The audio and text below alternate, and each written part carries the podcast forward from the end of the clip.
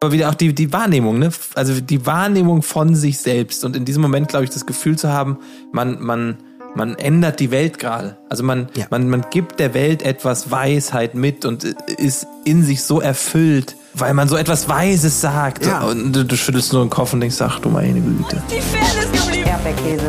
Gold, Bullshit. Wo bleibt hier irgendwie Menschlichkeit? Was für Menschlichkeit, Alter. Herzlich willkommen zu Folge 7 des Erdbeerkäse Podcast, die einzig sinnvolle Besprechung des Sommerhaus der Stars. Auch heute wieder mit einem Gast, mit dem wir folgende Themen besprechen möchten, beziehungsweise müssen, möchte ich fast sagen. Es geht natürlich um Caro und Andreas Streit, um das Spiel Einparken, die komische Einsicht der Pharos, um das Spiel Schlag mich steif und damit verbunden um den großen Annemarie Eiweiß oder Eigelb Skandal, um die Nominierung und letztendlich um den Auszug Ach, ich sag's noch nicht, des nominierten Paares, weil viele hören uns ja auch ohne die Sendung zu gucken. Vielleicht fiebern sie bis zum Ende dieser Folge mit, um zu erkennen, wer eigentlich rausgeflogen ist. Aber wahrscheinlich werden wir es vorher eh schon sagen. Wenn ich sage wir, dann meine ich auch heute meine Mitstreiter Tim Heinke. Hallo. Ich weiß immer gar nicht, was ich sagen soll bei diesem Vorstellungsgedöns. Deswegen sage ich einfach gar nichts. Colin Gäbel. Äh, moin. Ähm, draußen ist schon fast Nacht und wir machen hier Folge 8. Was für eine Pracht. Das habe ich gut gesagt. Okay, besser Hör wird's, mal, wer da lacht. Ja. Wenn wir da lachen hören, ist natürlich niemand Geringes als unser heutiger Gast. Jan Köppen ist da. Hallo Jan. Ja, Tachchen. Ich weiß immer nicht, was ich so sagen soll bei so Vorstellungen, deswegen, ja, mach doch ja, einfach. Das war mein Spruch. Eieiei, okay. Ja, ich, ich freue mich hier zu sein. Es geht, es geht wild los. Natürlich habe ich ein Thema verschwiegen, was wir gleich auch noch kurz behandeln wollen in einem kleinen Exkurs. Denn ähm, ein Tag vor dieser Aufnahme, das können wir transparent sagen, wir sind gerade am Freitag, hat der Wendler Puh. gesagt, dass er nun auch ähm, ja sich sicher ist, dass wir hier in einem falschen Spiel der Regierung gefangen sind und so weiter. Bevor wir dazu kommen, Jan, wie steht's eigentlich bei dir um Trash TV generell? Bist du erst bei dieser Staffel äh, Sommerhaus ähm, gefangen genommen von diesem Sog der guten Unterhaltung? Oder bist du genereller Konsument und hast schon alle Staffeln durch und so weiter? Was, was guckst du so? Wie steht das so bei dir? Ne, also da wurde ich, also dieses Jahr, da, da kommt man ja überhaupt nicht dran vorbei. Es hat sich ja über die letzten Jahre entwickelt wie ein guter Wein, dieses Sommerhaus. Ihr wusstet natürlich sehr früh Bescheid. Ich habe mich äh, spät da reinziehen lassen. Ähm, bin aber froh, dass ich es noch mitgekriegt habe. Und ansonsten habe ich tatsächlich, ohne Witz, ich habe äh, immer wieder auf Aktualisieren gedrückt bei TV Now und habe dann als, habe dann wirklich angefangen, Ex on the Beach zu gucken, weil es nichts anderes in dem Moment gab. Ist, also, ist aber auch ganz nice. Wie so ein Substitut, wie so ein abhängiger Junkie habe ich einfach Ex on the Beach angefangen und es war so. Hast du auch Like Me I'm ja. Famous gesehen?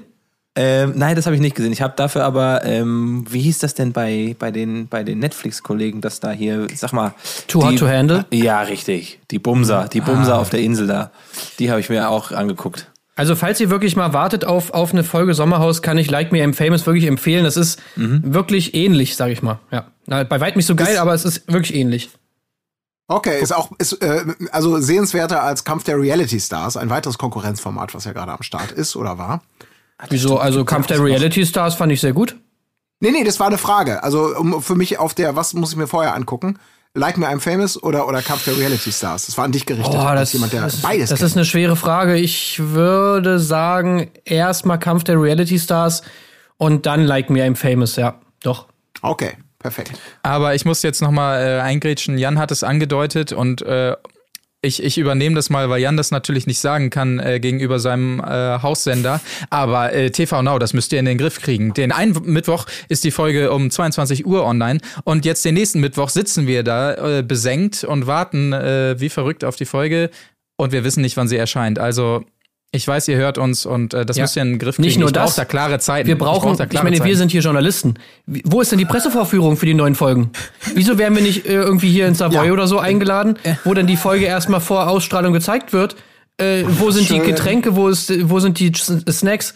Also ja, nichts. Und moderiert von äh, Wilke von, nee, Jenke von Wilmsdorf. Nicht Wilke von, aber der ist ja jetzt bei der Konkurrenz, der ist ja abgewandert. Ich wollte gerade sagen. Der ist ja weg. Ja, der ist ja weg. Der ist, vielleicht ist das aber auch nur ein Undercover-Projekt von RTL, dass der bei, dass er sich einschleicht bei Pro7 oh. und so als Experiment macht Jenke äh, einen Monat bei Pro7. Und dann könnte es auch noch so Interviewrunden geben mit immer einem Promi aus dem Haus, sag ich mal, der dann, äh, sag ich mal, so ein paar Interviews gibt. Das wäre doch mega geil. Wenn, wenn Markus Lanz es führen würde, ja. Ja. Ja, absolut. Aber lass uns noch kurz bei RTL bleiben, denn bei RTL läuft natürlich auch Deutschland sucht den Superstar.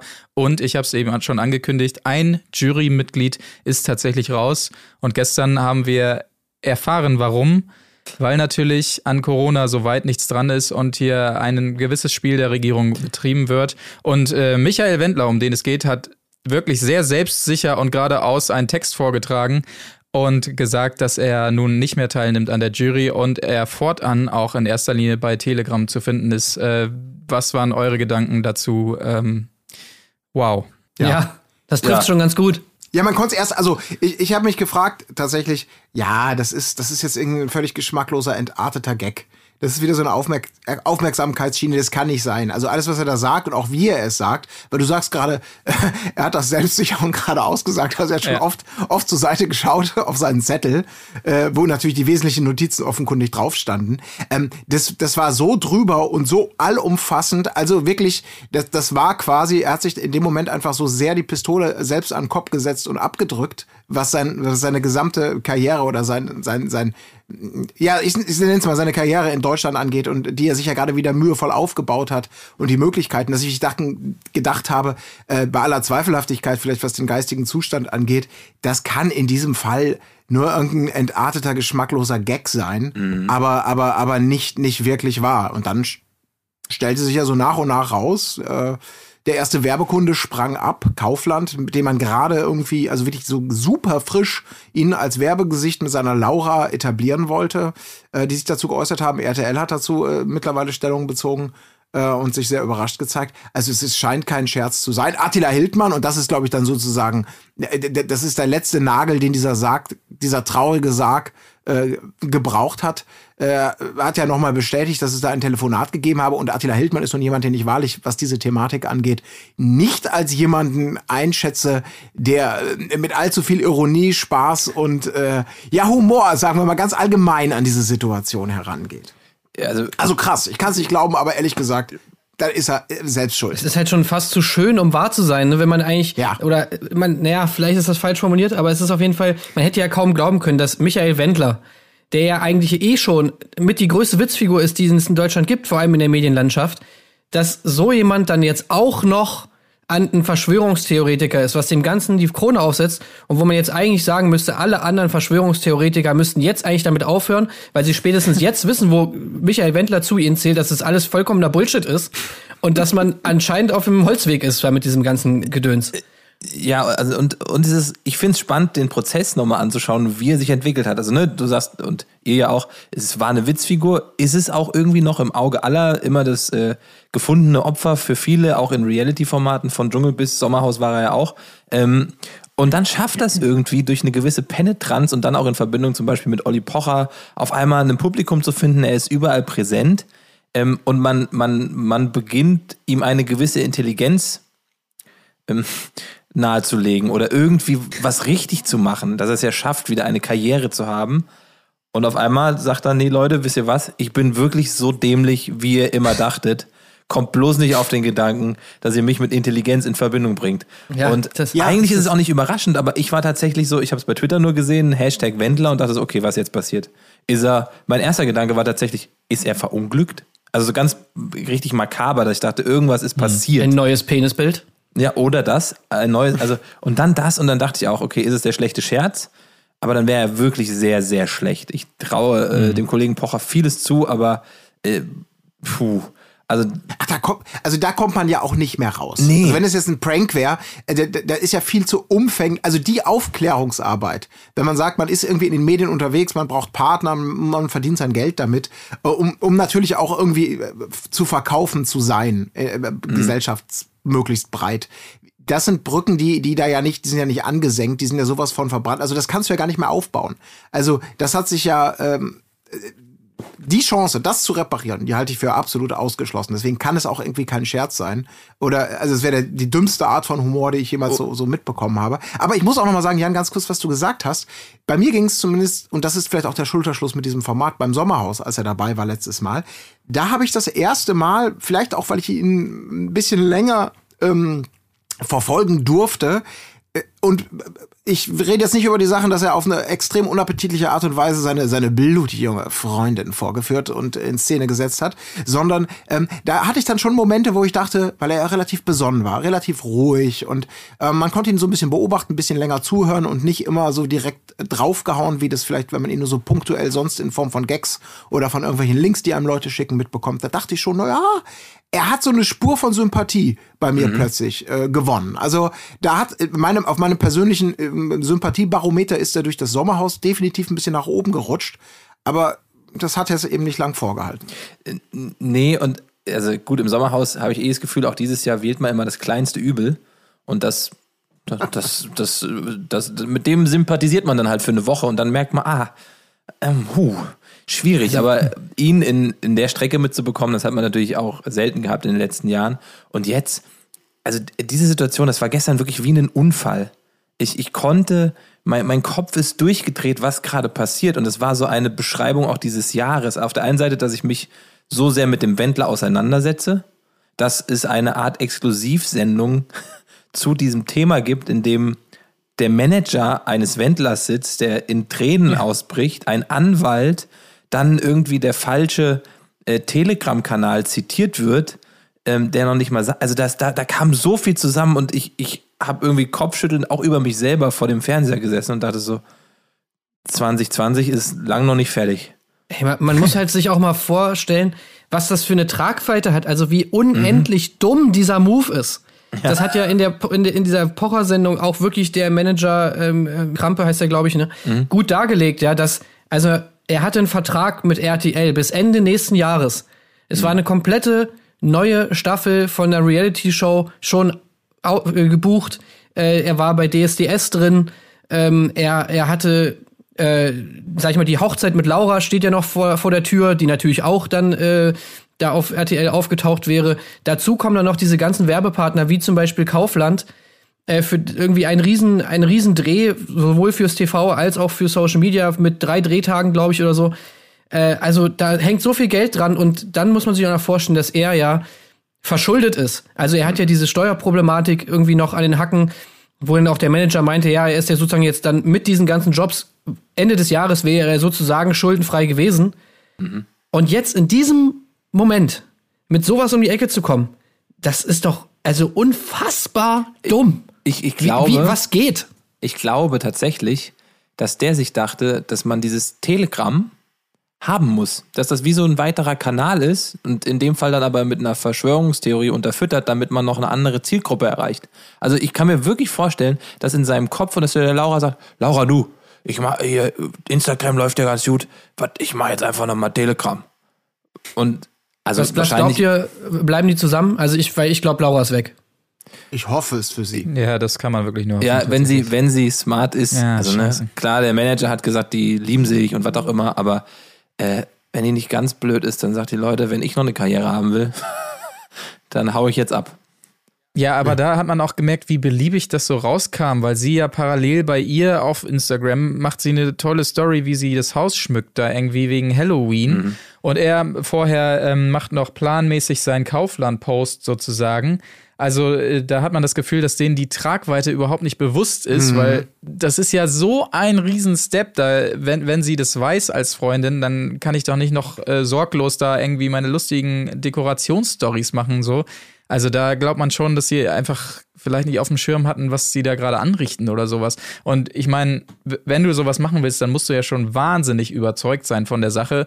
Und das meinte ich ja so ein bisschen scherzhaft, wie er das da vorgetragen hat. Eben natürlich nicht sicher und geradeaus und da irgendwie was zurechtstammelt, halb abgelesen und so weiter. Das ist alles so merkwürdig. In dem Moment dachte ich halt safe, das ist irgendein Prank oder sowas. Äh, und dachte, ja gut, dem Pocher traue ich sogar noch zu. Aber diese ganze Art auch, wie er das gemacht hat und so, es war so strange einfach. Ich, ich glaube, dass er halt vom Charakter ein, ein so schwaches Persönchen ist, schon immer. Und das zeigt sich ja auch in seiner Art, wie er auftritt. Also ne, dieses übersteigerte, ich bin der Geilste, spricht für mich eher für ein sehr, sehr kleines Ego. Und so ein Ego ist natürlich auch immer sehr anfällig für Beratung jeglicher Art. Und wenn er gute Beratung ja. hat durch seinen Manager, die er ja wohl hatte, dann kann das in die Richtung gehen, dass es läuft, wie es das letzte Jahr ja war, dass er auch bei RTL die Shows hat, mit Pocher und eine gewisse Aufmerksamkeit bekommt.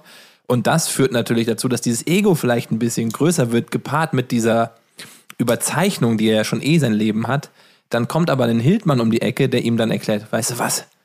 Also der dann in dem im, im falschen Moment den Einfluss auf ihn hat und ich glaube, dann hat er sich wirklich belabern lassen. Also nicht, hm, ich will ihn damit ja. nicht in Schutz nehmen, aber ich glaube, dass der einfach so klein innerlich ist, dass er dann aber weil er gerade Kohle so hat, es läuft. Glauben? Ja, das, das, das, wie kannst du jemandem glauben, der dir erzählt, dass Merkel schlimmer ist ja. als Hitler? Wie, ja, ich, wie das, geht das? Das, das ist, ist äh, ich glaube, ich weiß nicht, es ist nicht entschuldbar, es ist einfach unfassbare Dummheit.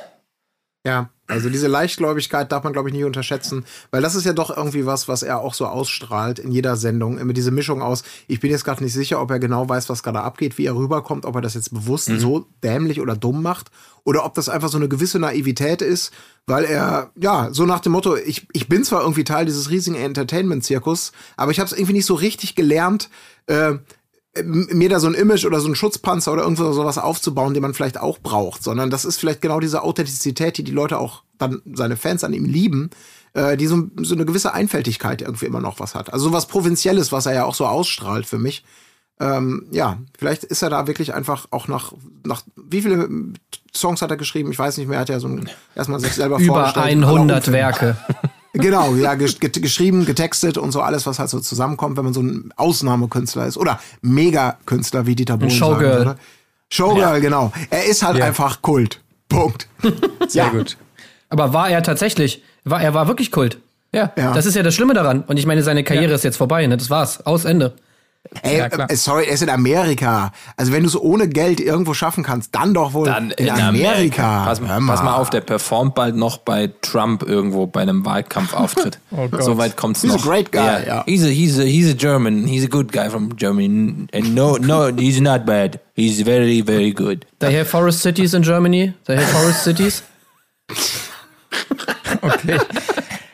Es ist aber echt, okay. dieses Jahr ist schon übel, wenn es darum geht, dass die, naja, ah, ja. die Dummen regieren. Idiocracy. Naja, schnell nach, schnell nach Amerika auswandern, da ist noch alles in Ordnung, ne? Exakt. Ja. aber auch nur bis zum 3. November. okay. Lass uns ich, über ich das kleine Lagerfeuer reden, was wir noch haben. Ja, lass uns über das einzige Stück Beständigkeit reden, das Jahr für Jahr weiter abliefert, so wie wir es gewohnt sind oder noch darüber hinaus und dem auch das Jahr 2020 nichts anhaben kann. Wir kümmern uns endlich um das äh, Sommerhaus, um die Folge 8, um genau zu sein. Ich habe hier als ersten Punkt Caro und Andreas Streit. Ich würde da fast gerne ein bisschen drüber gehen, weil letztendlich so dramatisch. Oh, da sind wir aber letzte klingt, Folge schon drüber gegangen. Ja. Und wir haben es letzte Folge angekündigt, dass wir diese Folge drüber sprechen. Können wir jetzt nicht drüber gut, weggehen. Lass, Lass alles raus, was du dazu sagen willst. Ja, also Haus ich möchte raus. nur noch mal bestätigen, betonen, dass ich Andreas wirklich sehr gemein finde, äh, ja. dass Caro das sich, also Andreas meint ja noch, oder Caro meinte ja auch so, zum, wir sind jetzt zehn Jahre zusammen, wir sind schon durch dick und dünn gegangen. Und äh, das dann meinte auch. Ja. Entschuldigung, das aber stimmt. so Bodybuilder-Gag.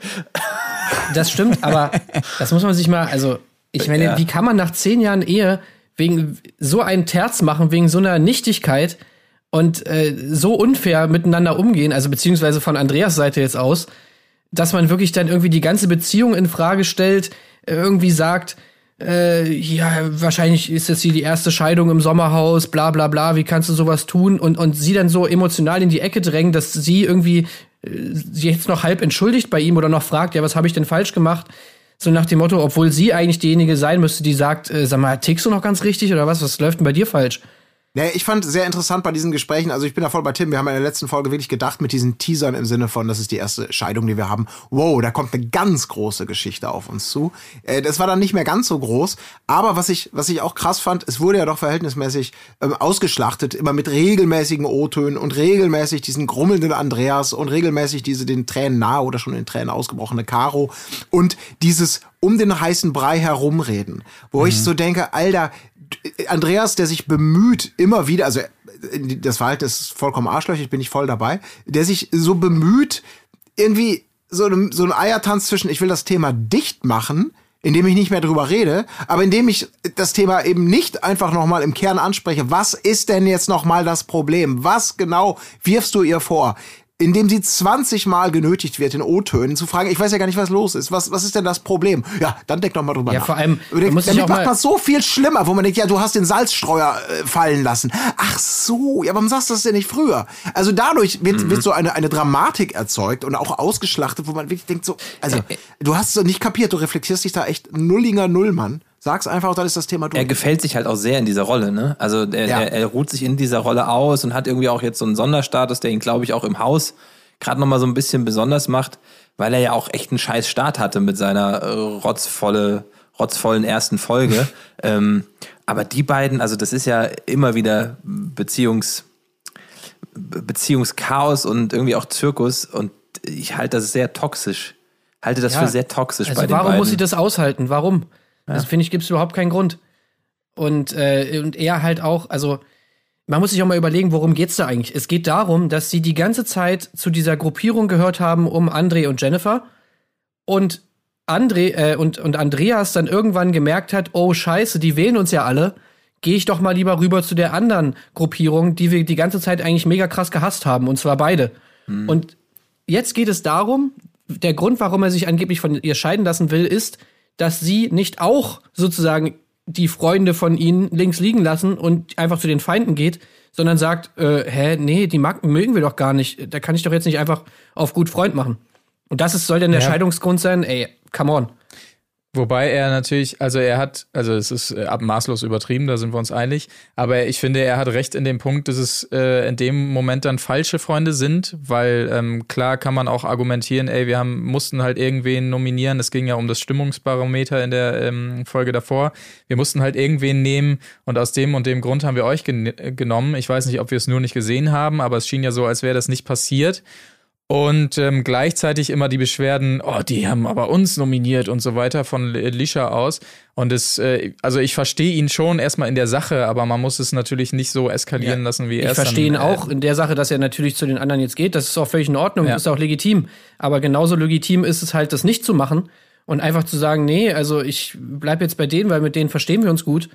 Äh, und Ja. das halt sozusagen dann zu tun, als ob sie ihm irgendwie in den Rücken gefallen wäre, nur weil sie nicht genau das macht, was er macht, ist halt einfach vollkommener Schwachsinn. Ja, also f- falsches, falsche Balance in dieser Beziehung. Also was, was die devote Rolle von ihr angeht äh, und die sehr dominante von ihm, das, also das finde ich schon von außen sehr hart zu, zu, zu sehen. Vor allem auch so kleine Gesten, wenn sie im Interview sitzen und er dann so richtig abfällig ihr gegenüber sie so klein macht. Da denke ich so, also klar, man, ne, Beziehung von außen zu beurteilen, das ist immer so eine Sache, eh schwierig und die sind dann seit zehn Jahren irgendwie unterwegs zusammen und haben halt ihre Dynamiken, aber das ist ja dann wirklich von außen auch hart anzusehen, finde ich. Also mir tut es richtig, richtig leid für sie. Vor allem, das ja, genau das ist es ja. Die sind seit zehn Jahren so unterwegs und du sagst dir halt, oder man denkt sich halt, ja, okay, sie musste das seit zehn Jahren aushalten.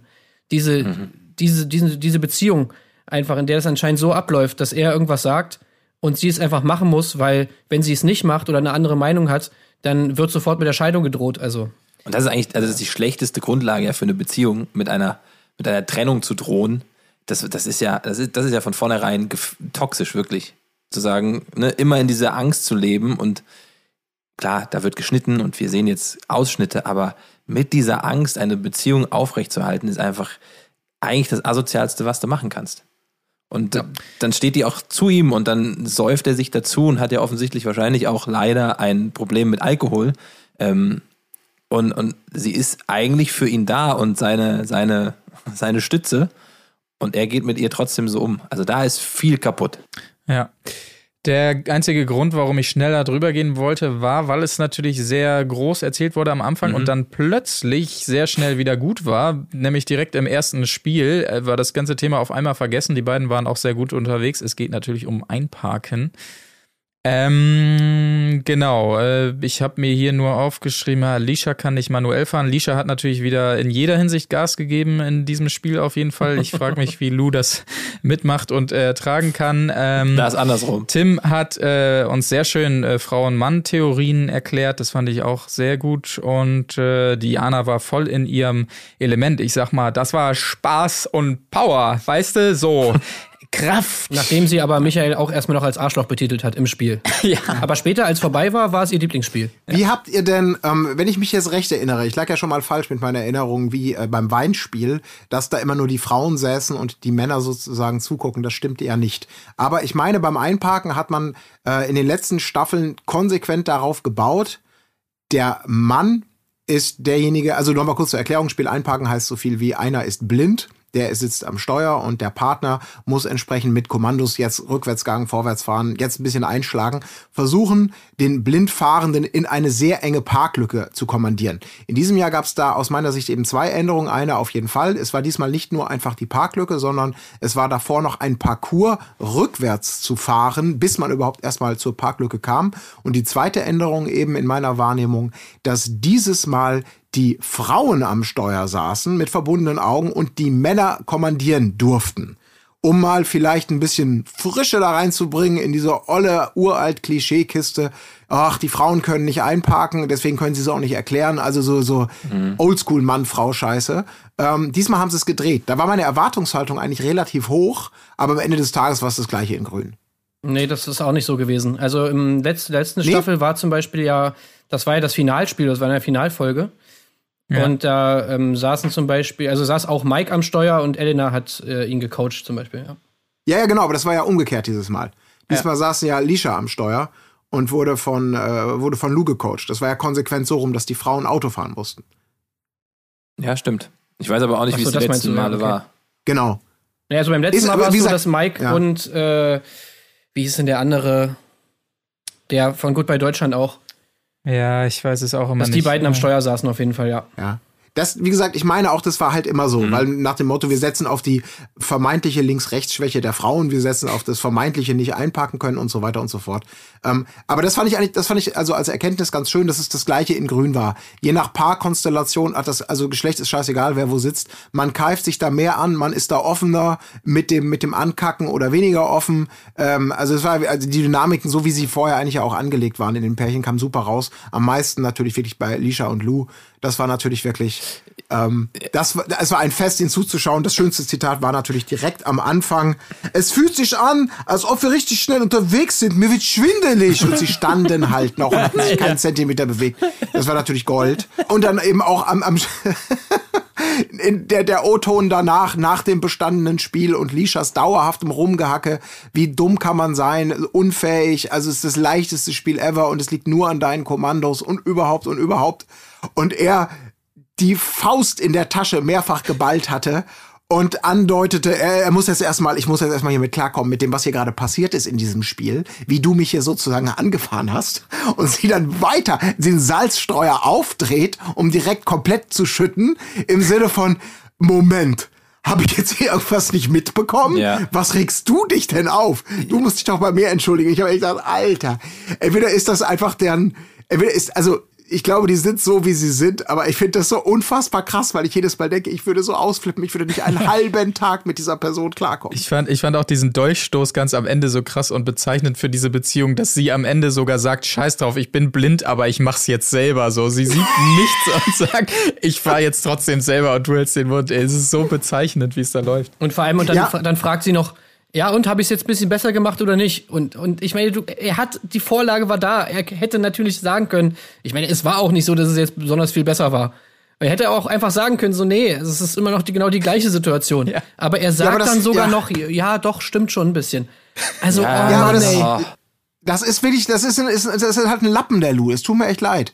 Das ist einfach ein Lappen, also zumindest in der Beziehung und auch so wie er sicher im, im, im, im Sommerhaus mit seiner pseudo-interessierten Art an, an den Feinden Find ich gar und nicht. das direkt weiterquatschen. Findest du nicht? Nee. Ich finde, das, ist, das, find, das ist äh, wirklich, äh, also ich finde das krass und äh, wie er, wie ruhig er bleibt in diesen ganzen Situationen. Auch seine ganze Tonlage, die ist nie, wird nie irgendwie, oder zumindest ganz, ganz selten, geht er irgendwie hoch mit der Stimme und kommt irgendwie ein bisschen Aggression rein. Er bleibt in so vielen Situationen einfach ruhig, wo ich, wo ich wirklich finde, da sollte man sich mal eine Scheibe von abschneiden eher. Ja, gut, wenn man so sagt, wenn man, wenn man, wenn man den Meister der Selbstbeherrschung sucht, dann, dann klar, dann, dann gehe ich mit dir. Das macht er tatsächlich gut. Aber ich glaube trotzdem, äh, also ich weiß nicht, wie sehr er sich auf die Zunge beißen muss oder wie viel Angst da tatsächlich mitschwingt vor dieser Person. Ich weiß es nicht, äh, weil weil sie gießt ja so kübelweise nach. Mag sein, dass dass er einfach nur es interessiert mich nicht und ich weiß ja, wie sie es meint. Das ist ja alles in Ordnung. Deswegen der Klügere gibt nachmäßig. Äh, kann natürlich sein, aber ich finde es trotzdem sehr eigenwillig. Er ist halt so ein bisschen so der der der Treudove, ne, der so so, so, so ganz, ganz lieb, wie so ein lieber Hund hinterher tappst und dann einfach auch eigentlich ihr Spiel die ganze Zeit so ein bisschen mitspielt. Weil wird sie da nicht versuchen, intrigant unterwegs zu sein, wird er das, glaube ich, auch nicht in dieser Form machen. Der könnte sich wahrscheinlich mit dem Chris in irgendeinen, in irgendeinen Stuhl setzen. Und ihr müsst mal drauf achten, oder habt ihr das in den letzten Malen schon besprochen, wie der einfach immer nur, mhm, mhm, Ja. mhm, Ja, ja. Immer. Aber die mein, meint ganze ihr nicht auch, dass Zeit. bei Lisha da viel, also na, da viel, ich weiß nicht wie viel, aber ich glaube, da ist auch schon ein bisschen Show dabei. Und ich glaube, das ist auch ein Grund, warum viel von dem halt von Lou so ein bisschen weggelächelt wird, weil er halt weiß, dass sie halt so ein bisschen diese Rolle hier und da mal überstrapaziert. Und ich könnte mir vorstellen, dass mit dieser Autogeschichte so ähnlich wie bei dem Out, wie der Autogeschichte von Michaela und ihrem damaligen Freund, dass was ihn gestört hat, dann im Endeffekt eher war, dass sie diese Rolle einfach überstrapaziert hat. Dass sie sozusagen, dass er dann irgendwann auch keinen Bock mehr hatte, da so mitzumachen, weil er so gemerkt hat, ja, diese Rolle besteht eigentlich nur darin, dass du mich die ganze Zeit anschreist und da habe ich dann irgendwann auch keinen Bock mehr. Ja, da ist bestimmt, ich glaube, also da ist bestimmt was dran, aber ich glaube, diese Rolle spielt sie deswegen so gut, weil sie ihnen tatsächlich auch so ist. Also ich, das, ich glaube nicht, dass sie, dass sie sozusagen, wenn man sie privat und in völlig anderen Situationen kennenlernen würde, so, so ein ganz anderes Gesicht Nö, zeigen aber vielleicht würde. ein bisschen weniger einfach. Ja, das mag sein, aber ähm, wie gesagt, das hat sich für mich in dieser Sendung auch nochmal komplett durchgezogen. Also die ist, ich, ich weiß, bei dir ist sie auf der, auf, auf der Sympathieliste immer deutlich weiter oben als jetzt auf meiner. Und es hat sich für mich im Laufe dieser Sendung auch wieder einfach nur krass gezeigt. Also für mich dieser Abstieg von, von Lisha, geht- der geht für mich einfach konsequent weiter. Ja.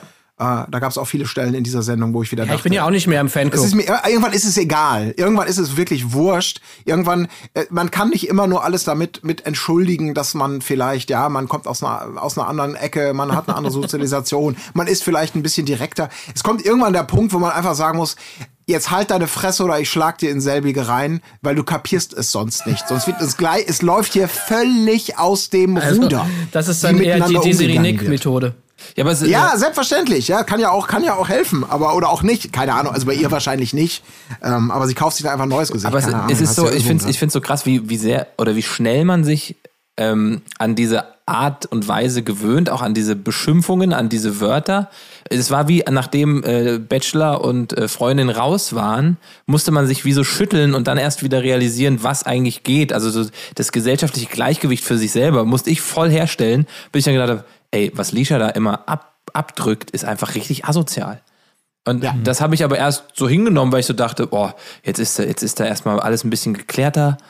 Und die, die poltert ja die ganze Zeit schon so, aber man war so abgelenkt von anderen Schauplätzen, dass man das für so okay gehalten hat. Also ich zumindest. Und äh, jetzt einmal geschüttelt und man merkt, aha, ja, Ja. das ist einfach richtig, richtig asozial. Ja, und da kommen nämlich genau zwei Sachen zusammen bei ihr, ähm, die wir auch schon mehrfach angesprochen haben. Äh, Anja hat das, glaube ich, in der letzten Folge so schön auf den Punkt gebracht mit dem, mit der, mit der, mit der Formulierung. Ähm, da fehlt einfach die Impulskontrolle. Die fehlt bei ihr natürlich total. Also sie lässt einfach alles raus. Und bis zum gewissen Punkt, ich glaube, das geht uns vielleicht allen so, weil wir vielleicht alle selber deutlich reflektierter so sind. Oder de- ich wäre, glaube ich, für so ein Format nicht geeignet. Ich kann zwar auch total ausrasten, ähm, das, das dürften die meisten vielleicht wissen.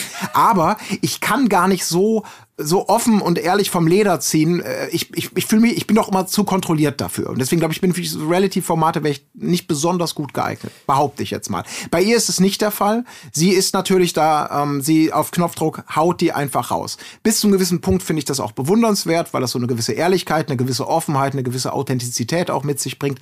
Ab einem gewissen Punkt geht mir das natürlich noch tierisch auf den Sack, weil Leute, die sowas konsequent durchziehen im Leben, immer alles knallhart rauszulassen, so ein Dominanzgebaren an den Tag legen, was irgendwann nur noch nervt und einfach den Brunnen vergiftet, an dem man sozusagen gemeinsam sitzt. Das ist das eine. Und das andere ist einfach diese absolut nicht vorhandene Selbstreflexion.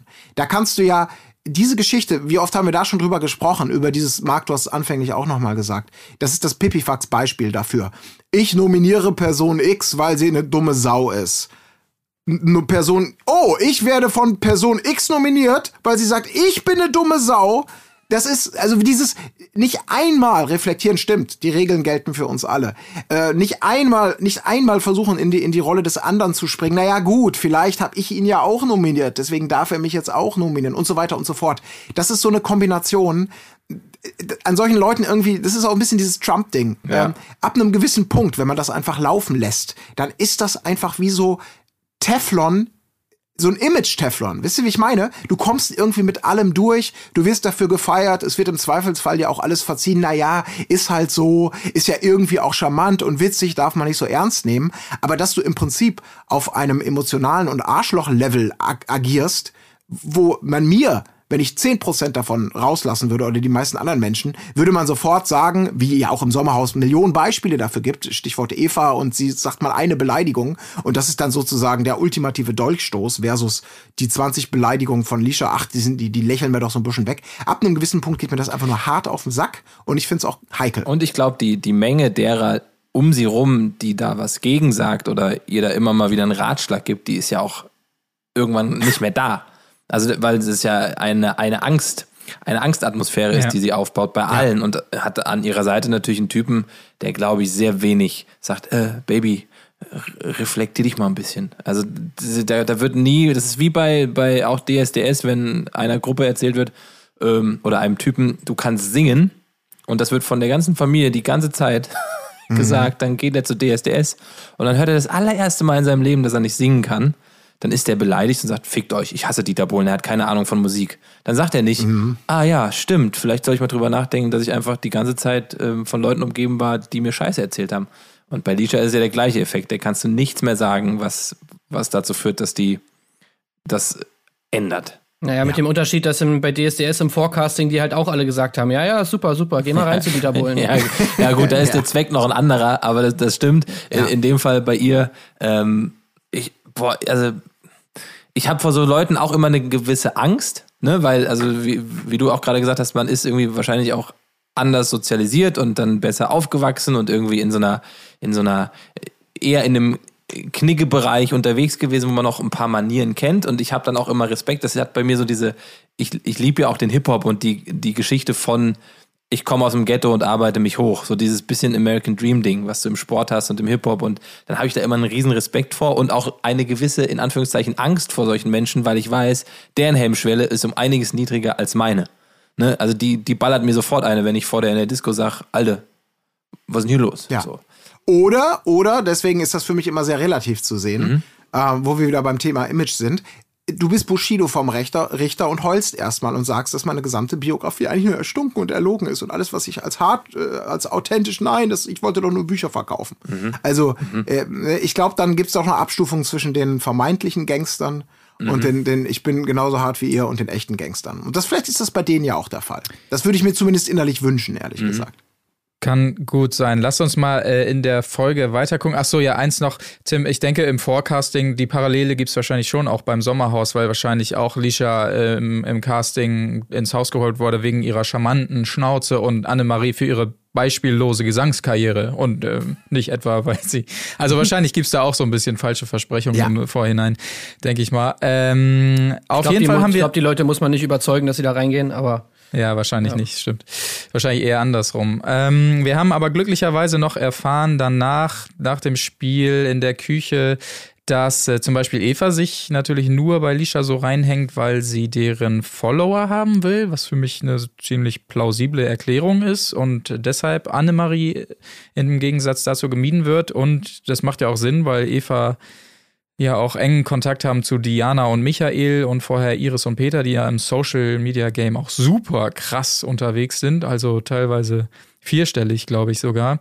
Mm, ja, wobei das der Vergleich hinkt ein bisschen, weil das der Unterschied ist ja, dass sowohl Diana und Michael als auch Iris und Peter nicht zu der bösen Gruppe gehören, die sozusagen ihr gegenüber mit Ablehnung aufwarten, sondern natürlich ihr gegenüber positiv eingestellt sind. Das heißt, mit denen abzuhängen ist irgendwie liegt in der Natur der Sache. Der Unterschied ist, dass sie von der Mobber-Gang ja nur ein Paar sozusagen eigentlich immer mit äh, positiv gegenüber ähm, agiert. Also dass sie Lisha eben umarmt, dass sie eigentlich sie als Freundin sozusagen bezeichnet, was schon ein großer Unterschied ist zu Annemarie, wo ich schon sagen muss, ich finde den Punkt gar nicht mal so abwegig. Naja, gut, aber dann könntest du ja sagen, ich versuche mich mit Annemarie auch gut zu verstehen, wenn ihr das bei Diana und Peter und so weiter hilft. Dann wird sie ja nicht äh, rangehen mit dem Gedanken, nee, mit, bei der versuche ich es mal nicht, weil die hat so wenig Follower. So. Ja, aber es kann Also- gut sein, dass sie, dass sie Lisha und Lou irgendwie einschätzt als jemand mit, okay, mit denen müsste ich mich gut stellen, weil eventuell könnte da noch was gehen irgendwie in der Zukunft. Ich meine, die sind ja da alle irgendwie mit einem gewissen Gedanken dahinter, vielleicht irgendwie auch hier und da ein bisschen Networking zu betreiben oder halt eben auf jeden Fall die Karriere zu pushen. Das heißt, so komplett abwegig finde ich den Gedanken nicht. Ich finde halt bloß, was willst du da jetzt kritisieren? Also man hat ja bei Annemarie später in der Folge gesehen, dass sie mit genau demselben, derselben Motivation auch teilweise Entscheidungen beurteilt, ob sie jemanden bucht für irgendeine Veranstaltung oder nicht. Also das heißt, äh, Das, war heißt- eigentlich der absurdeste Moment der ganzen. Der was will sie da jetzt kritisieren? Folge. So, also es ist ja, Ja. sie ist ja nicht anders. Ja. Vielleicht ist bei Eva, das würde ich jetzt auch nicht ausschließen wollen, wo wir gerade noch das Ghetto-Thema auf hatten zumindest. Ne, Vielleicht auch eine gewisse Angst, so nach dem Motto, beim härtesten Gangster muss ich mich am ehesten Liebkind machen, weil da vielleicht doch eine gewisse Angst vor Ausbrüchen oder vor Sachen, selbst wenn man da, wenn sie da re- relativ souverän mit umgeht, meistens zumindest, also wenn man die Heftigkeit von Lishas Ausbrüchen und Aussagen teilweise äh, zu Vergleich zieht.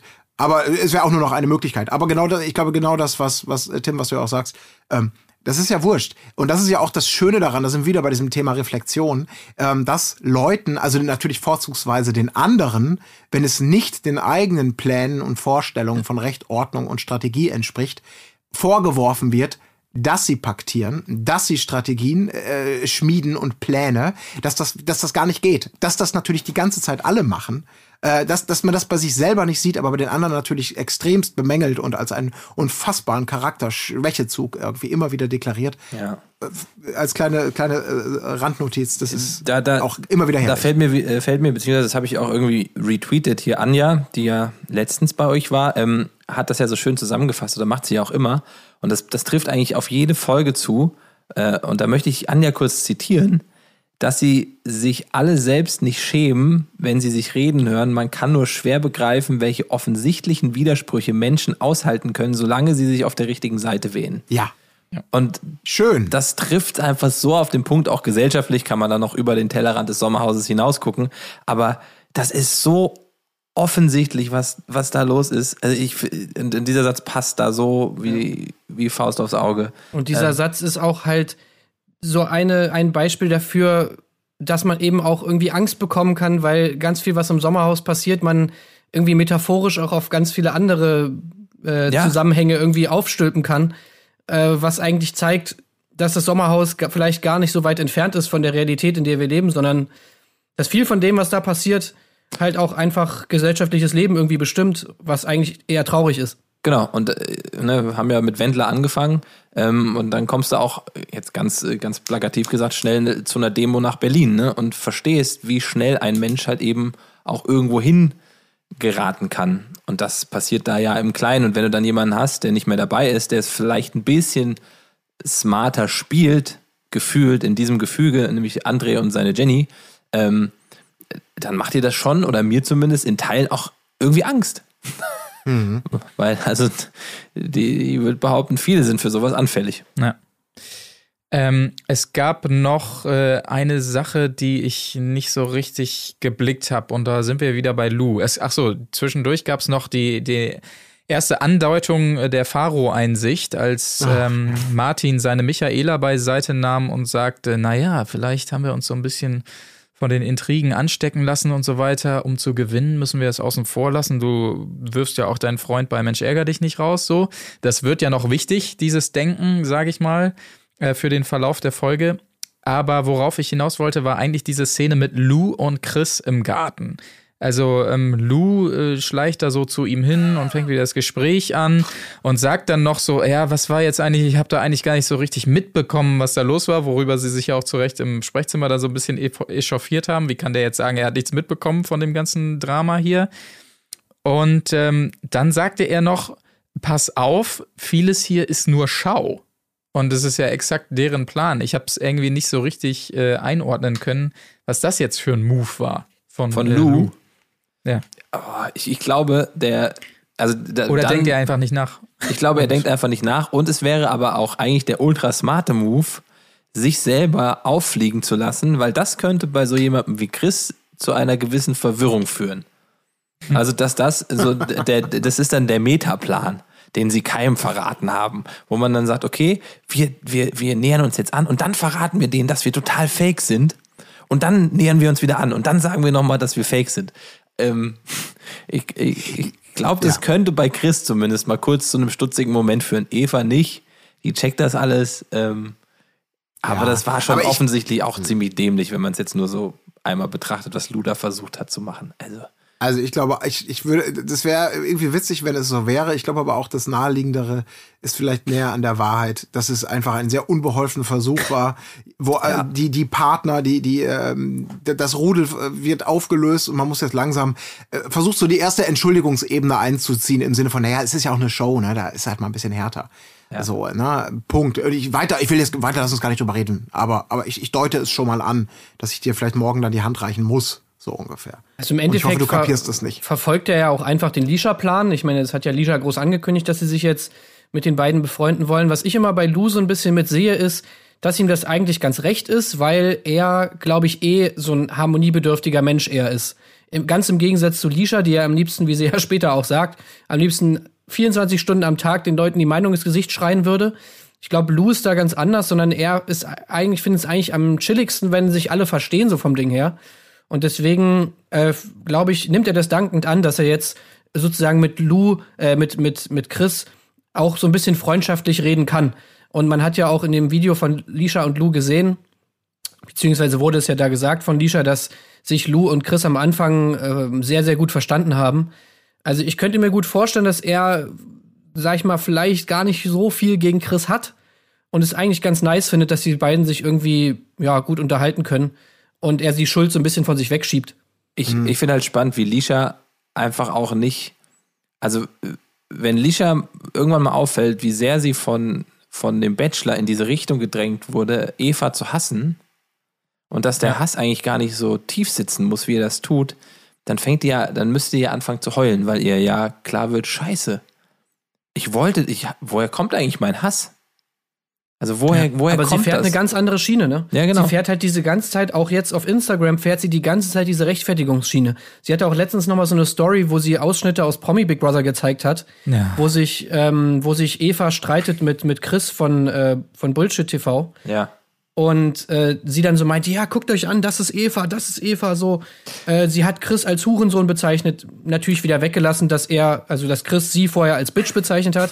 ne, aber das ist halt so das Ding. Deswegen glaube ich, ehrlich gesagt, nicht, dass es da großartig zu einer Einsicht kommt, weil es eher die aktuelle Schiene ist, das alles zu rechtfertigen zu wollen. Das ist wie gefangen, gefangen in einer Lüge und es zu wissen und immer wieder nach Bestätigung Ja. zu suchen, dass, dass diese Lüge auch aufrechterhalten werden kann, weil man aber eigentlich innerlich schon weiß, dass Ja. man auf dem Holz, Holzweg ist. So Mir wie kommt das so ja. vor, als ob die bei der Polizei sind und einfach sich vorher kurz alle getroffen haben und sich irgendwie äh, gesagt haben, okay, wir müssen alle dieselbe Geschichte erzählen. Genau, Und das ziehen Ja. sie jetzt einfach durch.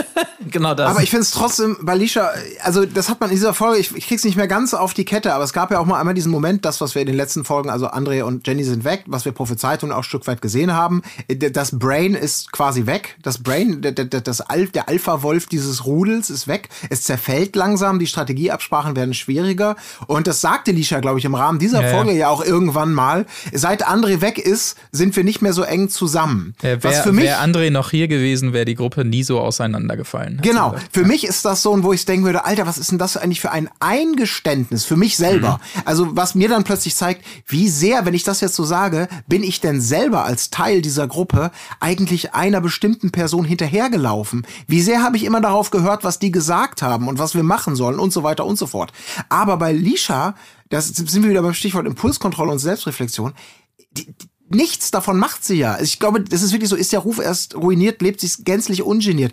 Die, die, das ist total egal. Das ist wie, wie einfach vom Verhalten her wie Donald Trump. Es ist total egal. Ich hau in jeder Situation das raus, was ich will, was ich für richtig halte. Und ich höre mir selber auch überhaupt nicht zu, denke da auch gar nicht drüber nach, weil das vielleicht auch belastend wäre. Deswegen, ich glaube nicht, dass sie da auf der Straße der Einsicht im Sinne von, wie konnte dieser Eva-Hass überhaupt kommen. Ich glaube wirklich einfach, die hat das einfach für sich so abgehakt, als Fakt äh, in sich gespeichert äh, und wird, wird es nie verstehen, weil wenn du versuchst, es ihr zu erklären, bist du schon zehnmal als Hurensohn und Ficker äh, angebrüllt worden und denkst, oh, ich, ja, sorry, ich wollte es ja nur mal sanft versuchen. Also ich glaube wirklich, die, die die, die lebt da, die ist mit sich sehr im Reinen.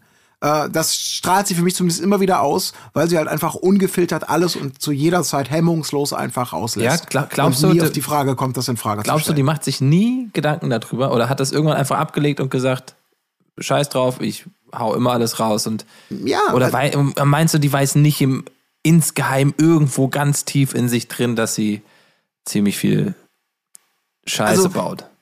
Ich weiß nicht. Ich bin da wirklich, ich bin da sehr, sehr unsicher, weil zumindest auch Lou, um da auch nochmal drauf zu kommen, ähm, dieses, also so zumindest wie RTL ihn inszeniert. Es ist ja regelmäßig so, dass, also wir haben jetzt in mehreren Folgen ihn gerne mal gesehen, wie er versucht, einen Plan oder eben als Doppelagent sich in Feindesland zu schleichen, um dann Gefühl zu bekommen, wie sind die, vielleicht auch mal mit ein paar netten Worten. Brühwarm wird es dann der, der, der eigentlichen Gruppe dann weiter berichtet, was passiert ist. Und auch in diesen O-Ton-Situationen gibt es häufiger, oder ab und zu mal die Momente, häufig sitzt er da und schweigt und lässt Lisha einfach machen. Aber ab und zu darf er dann ja auch mal.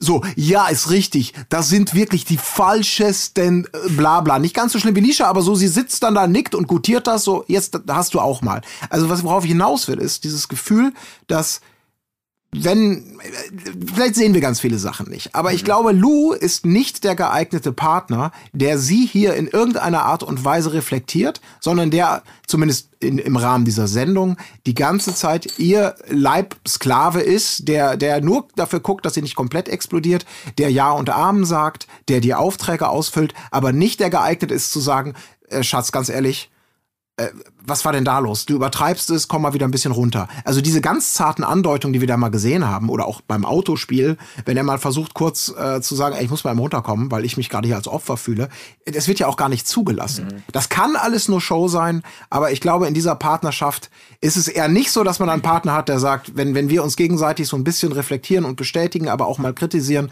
dann, dann ist das einfach nur gesund und, und bringt uns beide weiter. Also so wirken die für mich nicht. Das ist irgendwie auch schief. Ich finde vor allen Dingen immer diesen, ihren, ihren Drang so unglaublich äh, einfach Leute scheiße zu finden. Also irgendwas zu suchen und sich drauf zu stürzen. Man hat es jetzt bei Eva, ihr habt es eben schon angesprochen, gesehen, das ist jetzt so gefestigt und wir sind alle gegen die. Irgendwie die großen Rechtfertigungsversuche über Social Media und so weiter, erbärmlich mit diesem ähm, Promi Big Brother auspacken und so, hat Anne-Maria dann auch noch gemacht. Und das finde ich einfach dann, wenn ihr nichts habt, was ihr uns nennen könnt, was eure geilen Hasstiraden da rechtfertigt, dann seht es halt einfach ein, aber grabt jetzt nicht noch aus irgendwelchen anderen Formaten irgendeine Scheiße aus und, und zeigt sie uns. Und da, das hat sie ja auch sehr auf den Punkt gebracht selber indem sie einfach gesagt hat, sie provoziert mich, wenn sie atmet. Also da hat man ja schon gemerkt, wie weit diese Kiste einfach ist. Also das ist, und und bei den anderen sucht sie dann eben auch die Gründe. Oh, äh, hier Andreas, der redet jetzt hier wieder hinter uns, äh, hinter unserem Rücken über uns und so weiter. Sagt sie, während sie hinter seinem Rücken über ihn redet und so weiter. Oder später das Ding mit Annemarie, zu dem wir noch kommen, dass sie immer den Drang hat, in Leuten irgendwas zu suchen, was sie scheiße finden kann, wo sie sich so draufstürzen kann. Das ist, äh, das, Das ist- verstehe ich nicht. Aber jetzt muss ich auch noch mal eine Sache sagen, um sie mal ein bisschen in Schutz zu nehmen. Oder beziehungsweise zwei Sachen. Also ich unterschreibe alles hundertprozentig, was ihr sagt. Ihr habt auch mit allem komplett recht. Und ich muss natürlich jetzt, ich bin natürlich auch schon längst aus dem Lisha Fanclub ausgetreten. Aber ich kann dieses Gefühl, was sie beschreibt, dass sie da sitzt und im Prinzip merkt, ich hasse eigentlich jeden in diesem Haus, das kann ich so 100% nachvollziehen. Weil das ist ja eigentlich genau dasselbe Gefühl, was der Zuschauer auch hat. Ich meine, wer in diesem Haus ist jetzt wirklich noch sympathisch? Der letzte ist vielleicht Lou, vielleicht aber auch nicht. Äh, ja, Diana und Michael sind natürlich eigentlich auch korrekt, aber ich meine, das wären alles Leute, mit denen hat man eigentlich, hätte man keinen Bock, mit denen rumzuhängen. Und dass man irgendwann mal so ein bisschen dann tatsächlich reflektiert und so merkt, ey, ich finde die eigentlich alle scheiße. Und dass einen das aufregt, das kann ich tatsächlich hundertprozentig nachvollziehen. Und die zweite Sache ist, ähm, auch wenn es natürlich nicht ihre Reaktion rechtfertigt, aber das wollte ich damit nur sagen. Und die zweite Sache ist, diese Folge gefühlt 80% bestand die aus Lisha eigentlich. Und wenn Lisha da jetzt nicht die ganze Zeit so einen Terror machen würde und, sag ich mal, nicht diese aggressive Stimmung da reinbringen würde, wäre es, glaube ich, auch sehr, sehr ruhig im Haus. Also ich bin schon, hab mir das ein oder andere Mal gedacht, was wäre denn jetzt eigentlich, wenn Lisha nicht so wäre? Dann wäre es sehr langweilig, glaube ich. Das ist ja auch der, der Blick bei der ganzen Sache drauf, von außen auch äh, als Geschichte und für uns Zuschauer, dass ja trotzdem was passieren muss. Ne? Also wir beschweren uns ja jetzt, dass das eigentlich nicht geil ist, was sie tut, aber ohne all das wäre es natürlich auch langweilig. Aber ich, ich ähm, finde trotzdem noch den Blick ganz spannend. und die Emotionen, die sie vielleicht auch in sich hat, das ist so ein bisschen, glaube ich, vergleichbar mit ähm, einem sportlichen Wettkampf gegen jemanden, der einen die ganze Zeit provoziert, der immer wieder stichelt und am Ende gegen dich gewinnt. Und dann hast du diese Person. Also hast du so einen ganz tiefen, es gibt ja so Menschen, die sind so competition getrieben, dass sie, wenn ich jetzt im, weiß nicht, Wettkampf gegen diese Person bin und die die ganze Zeit stichelt und immer wieder Sprüche gibt und ich am Ende verliere, diese Person, obwohl sie eigentlich ganz cool ist und ich mit ihr außerhalb des Spielfeldes auch gut klarkomme, in dem Moment abgrundtief verabscheue. Also es sind Wer ist so, denn das, Lisha in diesem Bild? na, Das hab ich grad nicht Lisha ist, äh, bin ich. Also ne, so dieser Und- Hass auf alles Ah. um sich rum in dem Moment und dann sich einschießen auf auch so jemanden wie Eva und auch da nicht mehr rauskommen, weil das Spielfeld ja zubleibt. Also du kommst ja von dem Spielfeld nicht runter.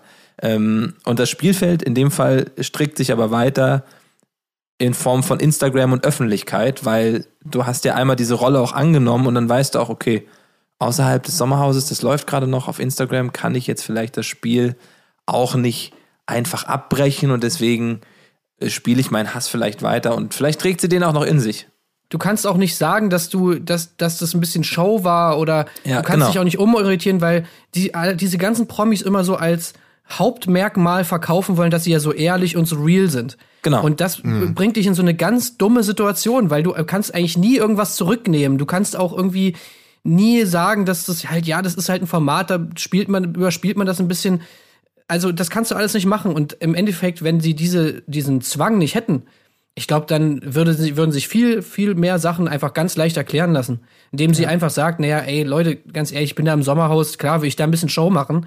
Zum Beispiel so wie es, äh, obwohl ich den auch ganz, ganz, ganz, ganz schlimm finde und absolut unsympathisch, aber Schill äh, bei Promis unter Palmen hat er ja genau das gesagt. Er hat gemeint so, ja klar, ich zündel jetzt hier ein bisschen, weil soll ja auch lustig sein und sonst was. Ähm, was ihn jetzt auch nicht zu einem besseren Menschen macht, aber zumindest ist das eine plausible Erklärung für manche Sachen. Ja, auf jeden Fall. Und ich finde, in diesem Fall hatten wir im Haus bisher jetzt beim Sommerhaus, wie heißt sie nochmal, die Katzenberger Mama? Iris. Ja, Iris Iris. Klein. Genau, die beiden, ne? Die waren so die, wo ich das Gefühl hätte, die gucken am, weil sie aber halt auch eben immer wieder kurz drin waren und draußen, die gucken irgendwie auf das ganze Ding so am, am, am besten drauf. Also die haben zumindest noch äh, die Möglichkeit in sich selber auch zu sagen, nee, wisst ihr was, ich spiele das Spiel nicht mit, ich gucke mir die Seite an und kriege das so ein bisschen mit und versuche das, so wie sich der Bachelor das ja gewünscht hat eigentlich, aber sie haben es ja aus äh, seiner Sicht nicht gemacht, neutral zu verhalten. Ne? Ähm, Und das gelingt allen anderen ja nicht mehr. Ja. Ähm, äh, Gab es noch was dazu? Ansonsten würde ich langsam zum nächsten Spiel kommen. Es spielt ja Lisha auch wieder eine äh, wichtige Rolle. Aber ich möchte vorher noch einen wunderschönen Moment lobend erwähnen. Und zwar, als sich alle verabschieden und äh, es zum Spiel geht. Michael, Michaela und Martin bleiben zu Hause, weil sie ja schon gesaved sind. Und dann dieser kleine Mützenmoment. Habt ihr den gesehen ja, bei der war Faro? Hammer. Der war richtig geil. Nee. Der hat er sich umarmt mit irgendwem und derjenige hat so seine, seine, seine Cappy so ein bisschen nach oben geschoben währenddessen. Also es sah dann quasi aus, als wenn sie kurz abhebt und RTL hat natürlich den Moment genutzt und einen kurzen Herrlich, das muss ich mir nochmal anschauen. nur war so nice. Ja, das war wirklich wunderschön. Dann ging es zum besagten Spiel ähm, und zwar hieß es Schlag mich steif natürlich. Es ging darum, ähm, quasi zusammengekettet, sage ich jetzt einfach mal, Eier äh, zu transportieren. Klassischer Eierlauf auf dem Löffel hinten zu einer Station, wo dann hinterher das Eiweiß ähm, steif geschlagen werden sollte. Soweit auch nicht viel los eigentlich. Alle haben sich ganz gut vertragen und die Eier rübergebracht und angefangen zu schlagen. Dann hat es nicht geklappt bei allen zuerst, weil natürlich Eigelb drin war. Das wissen wir natürlich, dass es dann nicht mehr funktioniert. Und alle wieder zurück und haben nochmal geschlagen. Aber der große Eklat war natürlich, dass sich Lisha nicht mehr sicher war, Moment, Eiweiß schlagen oder Eigelb schlagen und nochmal nachgefragt hat Richtung Annemarie. Und Annemarie hat tatsächlich binnen der ersten 2,3 Sekunden nicht geantwortet. Wobei ich dazu sagen muss, ich, ich bin da in, in dem Punkt ein bisschen bei Lisha, weil ich glaube, sie Ich wollte auch. es wirklich nicht sagen. Ich und, auch. Ähm, Ja, ich auch. weil, gerade wie sie es hinterher auch gerechtfertigt hat. Ich glaube, da hat sie schon recht über ihre Reaktion. Ob die dann angemessen war, kann man dann wieder streiten. Aber Tim hat es ja zum Glück auch verraten. Und ähm, genau, eigentlich wären Caro und Andreas die Sieger des Spiels gewesen, weil sie wohl schon fertig waren, aber sich noch nicht getraut haben, äh, die Schale umzukippen. Lisha und Lou haben es dann getan und das Spiel Gewonnen. Also, also auch da wieder erkenntlich, dass Lisha nur auf Beef aus ist. Das auf der einen Seite, aber ich glaube auch, dass Annemarie, äh, ja, wie wir es oder wie ihr es gerade alle schon bestätigt habt, einfach nicht rausrücken wollte, weil sie einen Vorteil mhm. für sich und ihren Tim haben wollte und Tim dann noch gecheckt hat, scheiße, das könnte zu Stress führen. Ich sag das mal lieber, weil Annemarie auch so auffällig in diesem Haus danach erzählt hat, also sie, sie, sie, war sich, sie war sich ihres Fehlers schon sehr, sehr bewusst, weil sie dann da ja. rumstolziert und sagt, das war super und wir haben alle echt miteinander uns geholfen. Und du merkst so, so auch sie will diese offensichtliche Lüge bei der sie auch, und sie ist trotzdem Medienprofi, weiß, dass der Zuschauer das auch so mitkriegen wird, ähm, irgendwie noch ins Reine bringen und, und das irgendwie noch gerade biegen, dass alle am Ende sagen, ja, ja stimmt. Das ist so erbärmlich, dieser Versuch ist ja. so erbärmlich. Ja, das ist so unangenehm. Also wirklich, und, und auch da muss ich jetzt nochmal anschließen an, ey, ganz ehrlich, wenn Lisha nicht so wäre, dann hätte diese ganze Story würde es dann gar nicht geben. Ja, und in klar. diesem Moment denke ich mir halt so, ey, ein Glück ist Lisha da, weil jeder andere hätte wahrscheinlich gesagt, so, ja, ey, ist doch egal. Wenn das Diana gewesen wäre oder sowas, das wäre nie ein Thema gewesen. Nee. Aber diese ganze Sache mit diesem Spiel ist dadurch halt eine, eine wirklich spannende Geschichte geworden, wo ich bis zum, wo ich gedacht habe, ja, ja, ja, okay, endlich, endlich kommt, gibt da mal, kommt da ein bisschen, bisschen, bisschen Salz in die Suppe, ja. Endlich äh, gibt es sozusagen einen Stress in, die, in dieser Verschwörung innerhalb dieser Mobbinggruppe. Und das wäre so nice gewesen, wenn Lisha das durchgezogen hätte und sie wirklich nicht ähm, und sie wirklich nominiert hätte. Ja. Oder, und da kommen wir dann vielleicht später nochmal drauf, aber ich habe am Ende der Show die ganze Zeit drauf gewartet. Bitte, bitte, bitte, drop das noch. Drop ja. doch irgendwer, dass Lisha sozusagen über sie gelästert hat, in Anführungsstrichen, hinter ihrem Rücken. Wozu es dann leider nicht gekommen ist, aber das wäre einfach so nice gewesen, wenn sie das noch irgendwie rausgehauen oder irgendwer rausgehauen hätte, die Pharos zum Beispiel. Und ich ah. glaube, dass sie auf jeden Fall dadurch Lisha sehr im Haus verloren und auch nochmal anders bei den Zuschauern verloren hat. Weil sie ja immer propagiert, ich sag alles real raus, ich hau das den Leuten vor den Kopf. Und in dem Moment, und das ist natürlich auch gut geschnitten, aber es führt ja alles darauf hin, dass sie eigentlich da stehen müsste und sagt, Annemarie, bei dem Spiel, du dumme Bitch. Deswegen nominiere ja. ich euch. So. Mhm. Und, ja, und vor allem, äh, meint ihr, dass die Pharos sie auch so gewählt hätten? Nee, ohne das Gespräch, das glaube ich nicht.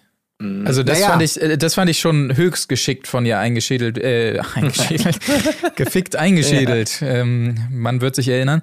Äh, das fand ich wirklich, also das war ja fast genial von Alicia, wie sie andeutet, andeutet ja. sie zu nominieren, es aber dann doch nicht macht, um bei Annemarie nicht ihr Gesicht zu verlieren, weil das wäre ja überhaupt nicht gegangen. Wir waren so cool miteinander die ganze Zeit, das hätte ich nicht machen können. Wie sie einfach das die anderen dann erledigen lässt für sie sozusagen.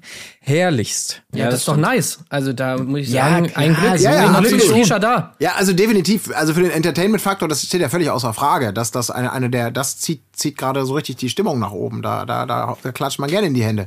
Äh, oder sonst wohin. Da, bin ich auch voll dabei. Ich glaube allerdings bei den Pharos, ähm, weil, um es nochmal kurz für die, für die, für die Zuschauer ähm, vielleicht nochmal zusammenzufassen, weil es ja die Nominierung in dieser Folge das Ergebnis von vielen Spielen waren und einer, einer sehr komplizierten Situation. Äh, sechs Pärchen sind noch im Haus gewesen und durch eine unglaubliche Ansammlung an Spielen konnten sich von diesen sechs Pärchen vier Pärchen safen, durften also nicht für den Auszug nominiert werden. Und die letzten beiden Pärchen, die dann übrig waren, waren eben aus den beiden, oder die man nominieren konnte, aus den beiden unterschiedlichen Gruppierungen. Und es kam eben dazu, dass es Annemarie und Tim aus Team Alpha, sage ich jetzt mal, ist.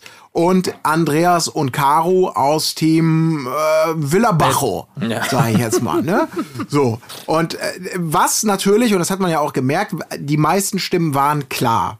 Also es war logisch, diejenigen, die selber nominiert, äh, die selber auf der Abschlussliste stehen, werden sich nicht selber nominieren, sondern den anderen. Damit sind schon mal zwei Stimmen eindeutig verteilt. Ähm, weitere Stimmen, Eva und Chris, vollkommen klar, wen sie nehmen würden. Ja. Weitere Stimmen, Diana und Michael, vollkommen klar, wen sie nehmen würden. Also Annemarie und Tim jeweils. Ähm, mhm. Lisha und Lou nicht 100% klar, wen sie nehmen würden. Nach diesem Spiel, nach diesem vermeintlichen Eklat, nach diesem unfairen Play von Annemarie, nicht den Eiweißtipp direkt rauszuhauen. Ähm, und natürlich dann eben die beiden Pharos. RTL hat es natürlich wohlwissend dann auch so inszeniert, dass sie sozusagen als allerletzte ihre Stimme abgeben durften oder eben mussten und sozusagen sich für das Zünglein an der Waage gefühlt haben, obwohl es natürlich eine Kollektiventscheidung ist. Ähm, Und die Begründung, die da war, fand ich dann schon relativ, also nachvollziehbar. Ich hatte das nicht mehr auf dem Schirm, dass offensichtlich zwischen Andreas und Caro eine, eine, und, und, und den Pharos eine langjährige Freundschaft bereits besteht, die ihnen dann in diesem Moment und auch mit dem, was ja schon etabliert wurde, dass sie anfangen taktisch zu denken und vielleicht die Starken rauszuwählen, nämlich in diesem Fall Annemarie und Tim, dass man sich dann für Annemarie und Tim entschieden hat. Ob da jetzt Lisha tatsächlich mit dieser Andeutung der entscheidende Kicker dafür war oder ob die Pharos äh, bereits mit diesen Begründungen äh, nachvollziehbar ähm, äh, Tim und Annemarie von sich aus gewählt hätten. Das weiß ich nicht, aber ich bin geneigt, eher daran zu denken, dass sie dass sie Also, äh, für sich ich- selber entschieden haben. Ich glaube, es war nochmal ein sinnvoller Schubser auf jeden Fall, weil ich glaube, du darfst nicht unterschätzen, diese Angst, die die alle vor Alicia haben. Und Annemarie, dachte man ja bis zu dem Punkt, ist so ihre dickste Bezugsperson dann noch. Und ich glaube schon, dass da, ja, sie haben angefangen taktisch zu denken und so, aber da war, glaube ich, schon noch im Kopf, ey, wenn wir das jetzt wirklich durchziehen, dann haben wir Alicia hier die nächsten Tage an unserer Backe und äh, also im, im negativen Sinne oder gegen uns, wie man es auch immer nennen will. Und das ist, glaube ich, nicht zu unterschätzen. Aber dadurch, dass Lisha den noch, die hat den ja jetzt so sozusagen so die Erlaubnis mitgegeben. So, übrigens, ähm, das war schon krass da, was sie da gemacht hat im Spiel. Ne? Hm. Und äh, ich glaube schon, dass die in dem Moment dann gedacht haben, die Pharos, ja, okay, alles klar, wir haben die Erlaubnis, das spielt uns schon in die Karten, weil wir würden gerne so wählen, dann machen wir es jetzt auch so. Also ich glaube schon, dass dieses Gespräch nochmal einen, einen guten Schubser gegeben hat. Also ich würde, ich würde gerne noch mal, was mir Alicia wirklich gut gefallen hat, das war nämlich, ich sagen jetzt mal taktisch extrem gut gespielt, war ihre Nominierungsrede. Weil sie für mich es clever gemacht hat und auch untypisch für sie, dass sie ähm, nicht also erstmal nicht die Annemarie und Tim Karte gespielt hat, sondern gesagt hat, ihr seid Freunde, das ist mehr als die Eiweiß, äh, als der Eiweiß, ihr klar, nicht wörtlich, aber sinngemäß, ihr bleibt drin. Und auch zu Andreas und Caro, weil sie vielleicht nicht genau wusste, wie das hier mit einer möglichen Pattsituation ausgeht, wie es weitergeht, sehr wohlwollend und freundlich und mit netten Worten bedacht hat und sie dann trotzdem nominiert hat. Also so ein bisschen für die Situation, je nachdem wer jetzt rausfliegt. Ich habe mir mit meiner Nominierungsrede nicht wieder direkt einen Feind gemacht, weil die, die war sehr handsam und die war sehr nett und verständnisvoll. Also das fand ich gut, das war wirklich clever. Das war nicht das übliche, ich hasse dich äh, und ich hoffe, dass du rausfliegst. Und wenn du nicht rausfliegst, oh Gott, dann überlege ich mir, wie ich, wie ich dir unter die Augen trete. Ich, ich denke ja dann immer die ganze Zeit, weil die gucken das ja jetzt auch und sehen ja das allererste Mal den Schnitt. Und die erfahren ja auch Dinge, die in dieser Kabine, in der Interviewsituation gesagt wurden. Und da finde ich es eigentlich auch spannend, das werden wir nie erfahren, wie sie da am Ende mit umgehen, weil sie behalten ja ihre Art und Weise bei Instagram bei. Wir können ja so ein bisschen mitverfolgen, wie die Meinungen bleiben oder wie sie irgendetwas bestätigen wollen, aber da erfahrt, erfährt auch eine Lisha oder eine Annemarie auch noch viel mehr über die Gegenpartei und wie sie da übereinander reden. Ähm, glaubt ihr, die, die, die tauschen sich untereinander aus oder versuchen nur nach außen hin irgendwie ein Bild aufrechtzuerhalten? Also, da, ich, da würde ich noch mal für mich mit dem Beispiel Annemarie und Tim kommen, weil die beiden, also dieses, was ja auch beidseitig mehrfach im Laufe der Staffel ähm, schon bestätigt wurde, dass man eigentlich hier glaubt, gute Freunde fürs Leben gefunden zu haben.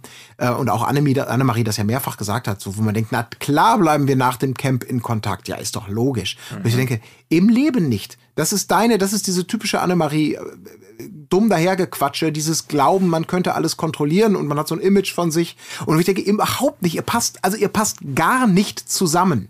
Ihr würdet im normalen Leben doch, also glaube ich, überhaupt keine Freunde, da gibt's kein Interesse in Kontakt zu halten. Vielleicht strategisch hier und da mal, ne, für Instagram oder weiß der Teufel was.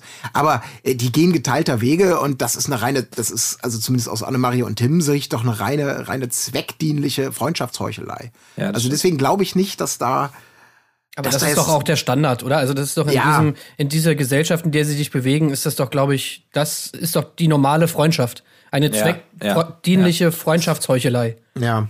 Aber bei, bei, bei den beiden finde ich das immer extrem durchsichtig halt.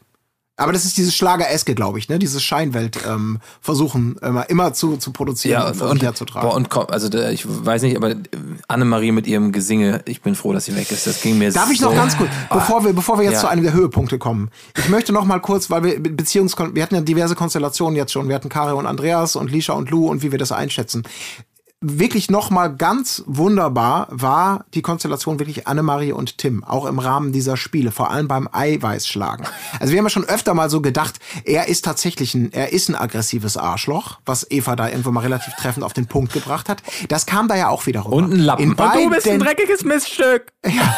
Was? Eine Ratte! Was Ja, hast du- das, oh, das war aber, ich fand das, ja. das war, das war super krass. Und ich fand das äh, auch wieder bei diesem Eis, dieses, sie haben es ja, sie haben es verkackt. Sie haben halt nicht gewonnen. Und diese Kombination von ihm aus, ich finde den Fehler bei ihr, also sie hat irgendwas nicht gut gemacht im Zweifelsfall und ich lobe sie eigentlich auch nie. Ich glaube, in einem Spiel hat er sie mal gelobt, vor zwei Folgen. Und generell, wenn es darum geht, woran lag es, äh, dann ist es natürlich, dann habe ich mit viel härteren Bandagen zu kämpfen.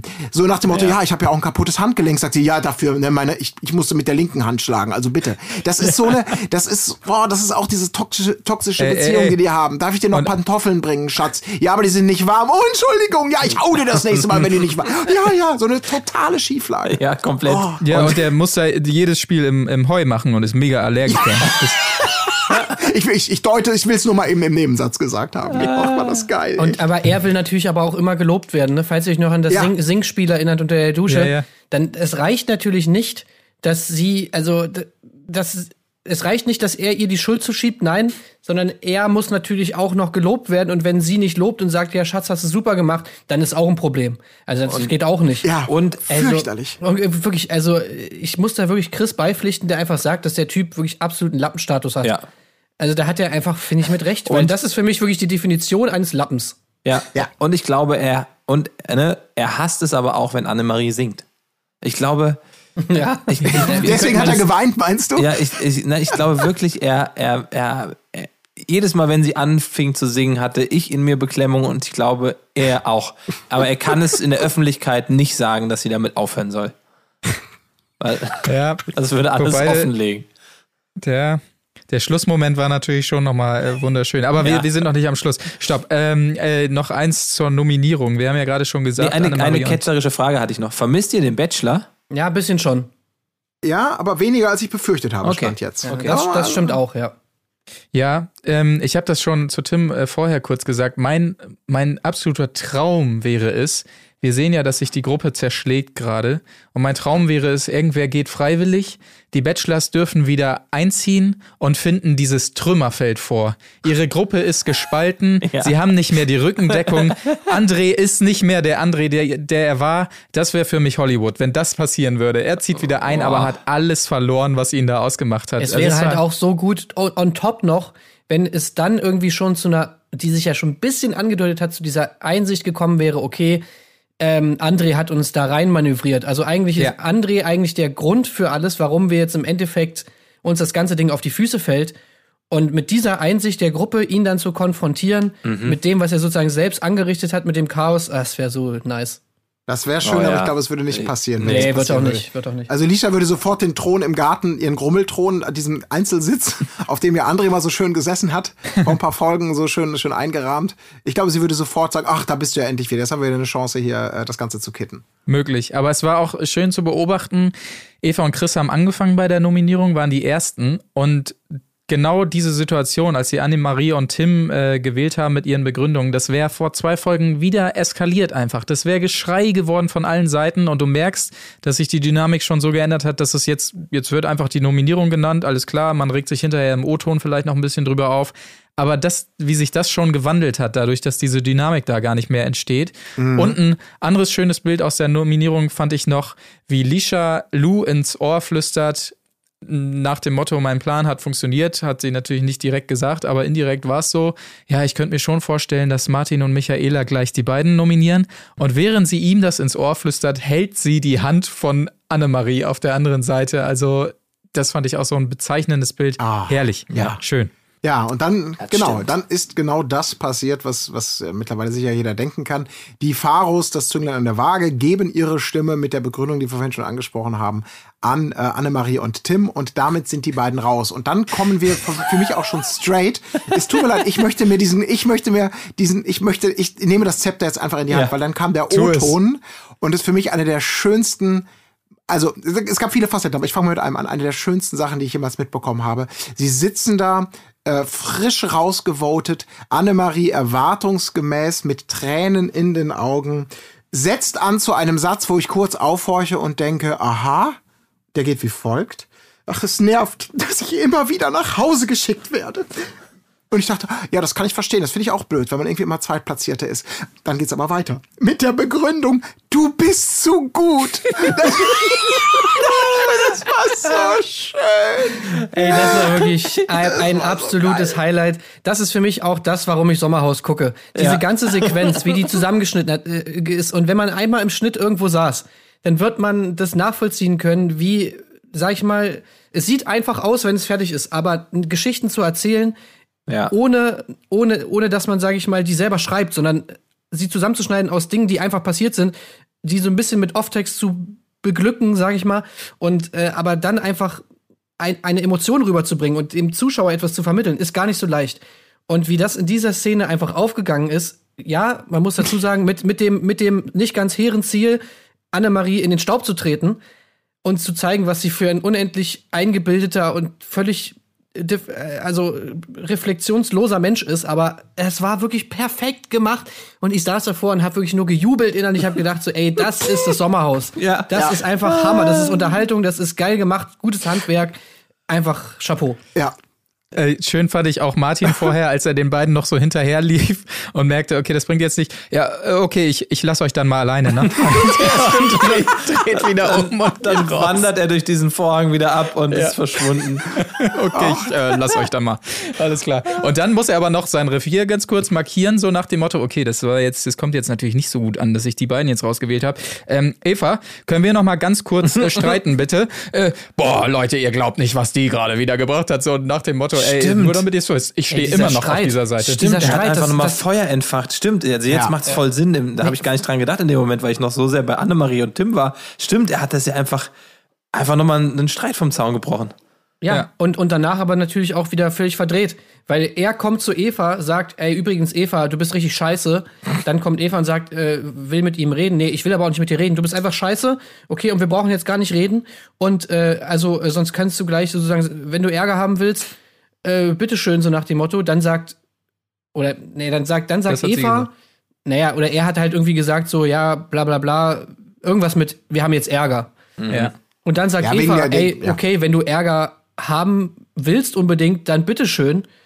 Und dann sagt er nur diesen Satz zu Annemarie und Tim wieder und sagt, also Eva hat gesagt, wenn du Ärger haben willst, bitteschön. Und alle sagen natürlich wieder, oh, was ist das für eine, wie geht das, was ist da los? Also wirklich so ein, so ein skurriler Shit, also das kannst du dir echt nicht ausdenken. Ja, ja, ja er zog krank. natürlich wieder die, die alte Begründung aus der Mottenkiste, dass beim Rainer Weinspiel äh, sie ja, schämst du dich nicht, zu seiner Frau gesagt hat, Ja, die ja. Kinder sollten sich ja wohl schämen für so eine Mutter. Also ja, natürlich, da ist Eva, ist, ist Eva das mal kurz das Hirn entgleist, das ist schon richtig. Aber das ist natürlich dann gefundenes Fressen, dass bei jeder, so diese, diese, diese, diese Einzelargumente äh, bei jeder Gelegenheit wieder rauszuzerren ins Licht und darauf rumzuhacken. Er will auch gar nicht drüber reden. Er will, er Nee, will nee, einfach natürlich. nur es so noch eben schnell darstellen gesagt haben. und fertig. Und er will einfach nur Stress machen und verkehrt das dann wieder und tut so, als ob wäre Eva schuld. Das Ja. ist halt einfach krass. Aber auch er, auch er zieht sich dann ein neues Kleid an, macht nochmal einen neuen Lippenstift drauf und dann geht's auch weiter für ihn.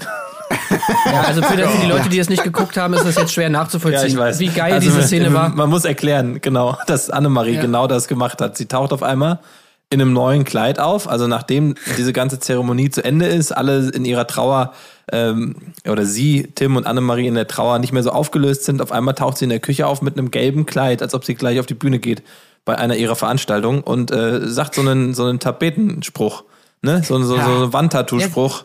Sie Ähm, sagt halt, das, was du gerade gesagt hast, nämlich, ja, ich bin ja ein Showgirl. Ja. Und wenn Showgirl sozusagen eine Niederlage erlebt, dann zieht man sich ein neues Outfit an. Dann äh, geht, Zieht kämmt man sich nochmal die Haare, nach, zieht den Lippenstift nach und dann steht wieder auf der Bühne. Oh Gott. Und ich meine, wer, ohne Das Witz, ist so unangenehm. was für, wer- in aller Herrgottsnamen sagt sowas? Das gibt es wirklich nur im Sommerhaus. Leute, die Ja. sich wirklich ernsthaft hinstellen und so einen Satz sagen, also einfach Hammer. Das Ja. ist einfach Da- Hammer. ja. Also wie, aber wieder Das auch die, die Wahrnehmung, ne? Also die Wahrnehmung von sich selbst und in diesem Moment, glaube ich, das Gefühl zu haben, man, man, man ändert die Welt gerade. Also man, man, man gibt der Welt etwas Weisheit mit und ist in sich so erfüllt weil man so etwas die- Weises sagt. Ja. Und du, du schüttelst nur den Kopf und denkst, ach du meine Güte. Das ist aber die, das, was, das ist die konsequente Weiterentwicklung von dem Jan, was du vorhin mit DSDS gesagt hast. Wenn dich deine ganze Familie, wenn niemand dabei ist, der dir mal ernsthaft sagt, ja, also du kannst schon ganz okay singen, aber auch jetzt nicht überragend, also bevor es dir zu Kopf steigt. Wenn alle immer nur sagen, supergeil, supergeil, supergeil und, und zack, zack, zack, weiter. Das ist, glaube ich, dann einfach, sie hat damit dann einen leidlichen Erfolg gehabt, hat mit Tim jemand an der Seite. Ich weiß nicht, ob, ich bin nicht sicher, ob es ihn nervt, dass sie immer singt und weiß der Teufel was, oder ob er sich da auch gerne ranhängt, um selber so ein bisschen Rampenlicht, Luft mal zu schnuppern bei so einem Showgirl im Arm. Ähm, schwer zu sagen, aber das ist, das ist genau das, dass du merkst einfach, die, die, die, die lebt diese Welt, diese Wahrnehmung von sich selbst, weil sie auch wahrscheinlich nicht angemessen korrigiert wird. Und in dieser Szene, in der sie ja unterwegs wird, wird das ja auch dankend aufgenommen. Das ist ja tatsächlich, das guckt ihr YouTube-Kommentare unter irgendwelchen, beispielsweise Amigos oder so an. Ja.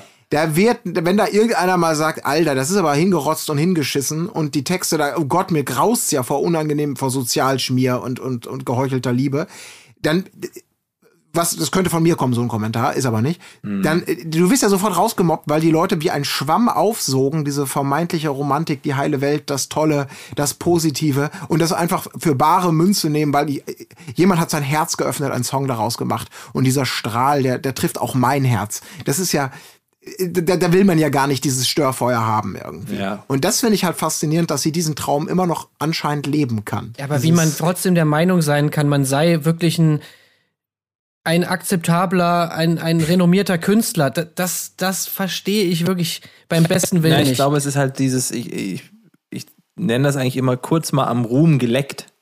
Also wie so ein Leckstein, so, eine, so ein Salzstein, der irgendwie für so Ziegen irgendwo rumliegt und dann leckst du einmal aber dran wo hat sie das? und dann lässt dich keiner mehr dahin. Wo hat sie denn am rumgeleckt? Naja, mit der, also, ja, genau, aber dieses, also dieses vermeintliche am Ruhm lecken und ich glaube, wenn, wenn du aus, ne, aus normalen Verhältnissen kommst und auf einmal bei RTL auf der DSDS-Bühne bist und dann hast du ja auf einmal wirklich auch in der Zeit, wo sie das gemacht hat, also ich hatte die ja auch mal zu Gast bei Viva Live vor vielen, vielen Jahren und dann, dann gehst du einmal durch diese Mühle durch, dann bist du zu Gast in Radiosendungen, Ja, in klar, damals war Fernsehsendungen. sie aber, damals war sie nur berühmt, weil Dieter Bohlen über sie gesagt hat, dass sie die, eine Bitch ist. Die, die war Deu Deutschlands, Deutschlands Oberzicke. Ja, aber genau Und das hat ja- Damals war sie natürlich berühmt, aber darüber will, will sie ja nicht mehr angesprochen werden. Das ist ihr also anscheinend bewusst, dass nur daher ihr, ihr Ruhm rührt. Sie geht ja von der Gegenwart aus und denkt, dass sie jetzt in der Gegenwart sozusagen eine, eine Künstlerin ist. Die irgendwie Leute mit, also, also das, das verstehe ich, Ich aber glaub, nicht. insgeheim- wenn du, wenn du ein insgeheim- Schlagersternchen bist, die die ganze Zeit Songs geschrieben kriegt von irgendwelchen Leuten und du die ganze Zeit auf irgendwelchen Dorffesten spielst vor 200 Leuten irgendwie und dir da äh, zu Vollplayback oder vielleicht noch Halbplayback irgendeine Scheiße aus dem Leib schreist. Wie man dann davon ausgehen kann und wirklich so, so diese Bescheidenheit nicht mal dann wahren kann, zu sagen so, ey, ich mache halt einfach nebenbei ein bisschen Musik, das ist mir völlig schleierhaft. Ja, aber das macht sie ja nicht. Na, weil sie macht das ja hauptberuflich. ihr Geld damit. Ne? Also sie, genau, sie macht es ja nicht Ja. nebenbei. Also sie hat, glaube ich, ähm, schon, also muss man ja dann auch sagen, wenn jemand mit etwas Geld verdient und dann anscheinend so, dass sie davon leben kann, dann darf sie auch mit irgendeiner Berechtigung, die muss ich jetzt auch nicht verstehen, sagen, ey, das ist mein Job und das mache ich gut und sie macht es halt nicht nebenbei. Und dann, Wieso, sie macht doch, sonst wäre sie doch nicht im Sommerhaus. ja, das Ja. ist dann, ja, das stimmt. Also Und das, sonst wäre sie auch nicht bei äh, Kampf der Reality Stars. Sonst bräuchte sie das doch alles nicht. Wenn Ja, sie wirklich dann kommen wir wieder zu diesem- Musikerin wäre, dann braucht sie das Ja, doch dann nicht. kommen wir aber wieder zu diesem, alleine. zu diesem am, am Ruhm geleckt, aber dieser andere Ruhm, also dieser jetzt ne, dieser Reality DSDS äh, Ruhm, den man irgendwie immer noch bedienen will, weil man weiß, da ist vielleicht doch noch eine Masse mehr, die ich bedienen kann. Ja, aber gut, nee, stimmt, wenn wenn ja. Also der ganze Ruhm, den Ja. sie hat, basiert Ja, ja. auf dieser Sache, die sie ja eigentlich selber nicht mehr wahrhaben will. Und wenn sie für Appearances bezahlt wird und wenn sie mal irgendwie viel Geld bekommt für einen Auftritt, dann liegt das daran, dass sie bekannt ist durch diese ganze DSDS-Geschichte immer noch. Und nicht, weil sie sich irgendwie ein krasses Standbein aufgebaut hat im Schlagerbusiness, weil sie da jetzt irgendwie, keine Ahnung, wie zum Beispiel Helene Fischer oder sowas, jetzt irgendwie wirklich eine renommierte Größe ist, sondern es nimmt sie eigentlich niemand ernst, außer sie selbst. Und das ist Ja. halt schon irgendwie krass. Vielleicht auch aus Selbstschutz, ich weiß es nicht. Aber ich finde, das ist einfach so wirklich so krasse Verblendung. Endlich traurig. mal wieder ein Zwitschern. Ich meine, die hat halt Hits am Start, ne? Das muss man natürlich sagen. Und man weiß natürlich auch nicht, wie, Auch wie ist nicht von groß. ihr. Stimmt. Man, man weiß natürlich auch nicht, sie wird wahrscheinlich sehr, sehr herzlich empfangen äh, vom Publikum auf den Veranstaltungen, die sie selbst organisiert. Bloß was man dazu sagen muss, die Pharos werden da nicht mehr stattfinden, Leute. Das äh, kann ich euch schon mal sagen. Zukunft versaut. Ja, Die das machst ist du nicht mehr groß. Nee. Ja, das ist nämlich krass, ne? Das hat man auch nicht gewusst, dass sie die ja wirklich, die ist ja ein Tausendsasser. Ja. Veranstaltung, für die sie diese Leute bucht, offenkundig. Deutsche Paris Hilton. Das ist krass. Aber das Schönste war ja natürlich auch, und vielleicht ist das dann doch auch der Funken Wahrheit, so lustig es war, im Rahmen dieser, dieser, dieser nicht vorhandenen Selbsteinschätzung, wo steht man eigentlich und äh, man ist ja ein Showgirl und steht auf, bla bla und eigentlich ein Superstar. Als sie dann irgendwann sagte, äh, wir sind Kult. Ja, und zu dem der Kult ist es wahrscheinlich, das ist ja dann auch klar, sicherlich auch, danke Dieter Bohlen, dass du das mal über mich gesagt hast, weil das war wahrscheinlich der entscheidende Kicker, der mich dann so zur Hassliebe zu so einem Objekt macht, äh, dass das immer mal wieder ins Rampenlicht gezerrt wird und es funktioniert ganz gut. Und sie glaubt dann, glaube ich, eher an die, an die, an die, an die, an die schönen Sachen, an die guten Sachen, an das Talent. Und das betont sie auch immer wieder an all das, was sie mitbringt, warum sie da steht. Das war nur der Kicker und ignoriert dann vielleicht, ähm, dass die andere Hälfte nur zuguckt, um mal wieder zu schauen, oh Gott, was ist denn da wieder für ein Grauen passiert. Aber das schließt Ähm, ja auch den Kreis wieder zum Wendler, ne? Also dieses, Ja. dieses Kult-Star-Sein, dass man irgendwann erkennt, so wie so ein Menderes oder irgendwie andere Figuren aus diesem Kosmos, dass dieser, dieser Kult auch irgendwann akzeptiert wird und dann aber ähm, gleichgesetzt wird mit einer, einer Beyoncé. ja. Ja, auch Laura Müller hat, glaube ich, dasselbe Problem aktuell. Ja. Aber der Kre- Kreis äh, der Folge schließt sich noch auf andere Weise sehr schön, weil genau sie ist bekannt geworden als die Sängerin bei DSDS, die immer durch ihre Zickigkeiten aufgefallen ist. Und sie beendet diese Folge singend, aber gleichzeitig auch damit, dass sie auf dem Bett sich nochmal über ihre Nominierung beschwert, in Karos Beisein, dem Faro gegenüber, dass sie ihm vorwirft, er ihr hättet auch die nominieren können. Und gleichzeitig, wie gesagt, diese Drohung den Pharos gegenüber, ja, auf meine Veranstaltung werde ich die nicht mehr buchen. Also sie bleibt einfach die singende Zicke, die sie eigentlich nicht mehr sein will und äh, beschließt damit ihren Auftritt quasi Ja. im Ja, dieser, Sommerhaus. dieser Moment, wo sie singt, das war wirklich von dieser ganzen Montage, von dieser ganzen Sequenz wirklich der absolute Höhepunkt. Also ihr müsst euch vorstellen, für die, die euch jetzt nicht gesehen haben, ihr habt die ganze Zeit so völlig, also völlig äh, arrogante, beziehungsweise äh, völlig von sich überzeugte Statements von Annemarie gehört. Ja, irgendwie, wir sind Kult, wir sind immer rausgeschmissen worden, weil wir zu gut sind. ja. Selbstüberschätzung. So, die ganze Zeit wurde das aneinandergeschnitten, mit, natürlich mit schöner Musik und wunderbar. Und dann gipfelte es wirklich in dieser Szene, wie sie dann auch noch anfängt zu singen. Und das ist wirklich dieser Moment, wo sich in einem alles zusammenzieht. Also ich habe mich selten so unwohl gefühlt und gleichzeitig auch so fro froh darüber, Das wie das wieder gemacht wurde. Ja. Einfach Hammer. Das war wunderbar. Was glaubt denn ihr, um jetzt diese Frage vielleicht noch mal zu beantworten? Wir haben ja eben schon äh, über Tim und seine Rolle dabei. Warum? Wa warum sind ihm die Tränen gekommen, als sie gesungen hat? Er saß daneben und hat geheult. Warum? Weil es so wunderschön war, dass es ihn so anrührt, weil er so enttäuscht ist, dass es vorbei ist, weil, weil er, es ist vorbei, sein Panzer bricht, dieser harte Typ, der er ja natürlich ist, äh, der zeigt dann plötzlich jetzt doch, ich weiß es nicht. Ich fand's, ich fand's einfach nur, ich dachte, warum, warum flennt er denn jetzt? Ich glaube, es ist wie, wie so ein, oh, wie eine Drüse, die platzt. Also da kam so alles zusammen, was auf der einen Seite endlich fertig zu sein mit der Scheiße, äh, in die sie, in die er reingequatscht wurde durch seine Frau, die jetzt auf einmal schon wieder singt. Und irgendwie ist ihm das unangenehm und er will es ihr eigentlich schon die ganze Beziehung lang mitteilen. Und das war dann so eine Übersprungshandlung, dass er eigentlich unfassbar wütend auch ist und auf sich selber und auf alles und die Welt. Und ähm, es ist so, es ist wie, er hat sich, glaube ich, gefühlt wie ich, als ich die ganze Wendler-Nummer gestern angeguckt habe. So, innerlich so alles zusammengebrochen. Ich glaube ja, dass diese O-Töne, so sieht's mir auch aus, einfach in einer alten Heuscheune aufgenommen werden und seine Allergie da wieder so ein bisschen ja, das rausgekommen ist. kann sehr gut sein. Und die Tropfen waren alle, weil die jetzt raus sind. Und er hat nur Zugang zu den Tropfen, solange er noch Teil der Sendung ist. Es war auf jeden Fall ein wunder, wunderschönes Schlussbild. Da äh, schließe ich mich auf jeden Fall an. Es, ich fand es einfach nur herrlich und ähm, möchte damit fragen in die Runde: Gibt es noch was zur Folge oder wollen wir es damit beschließen? Ich muss, also, Annemarie, falls du das hörst, ich entschuldige mich, dass äh, ich so äh, äh, streng war zu dir, aber ich finde, das ist einfach dadurch gerechtfertigt, dass diese einfach un unfassbare Selbstüberschätzung und wer von sich selbst sagt, dass man Kult ist, also ich finde, der muss sich daran auch messen lassen. Also, naja. Ja. Ja.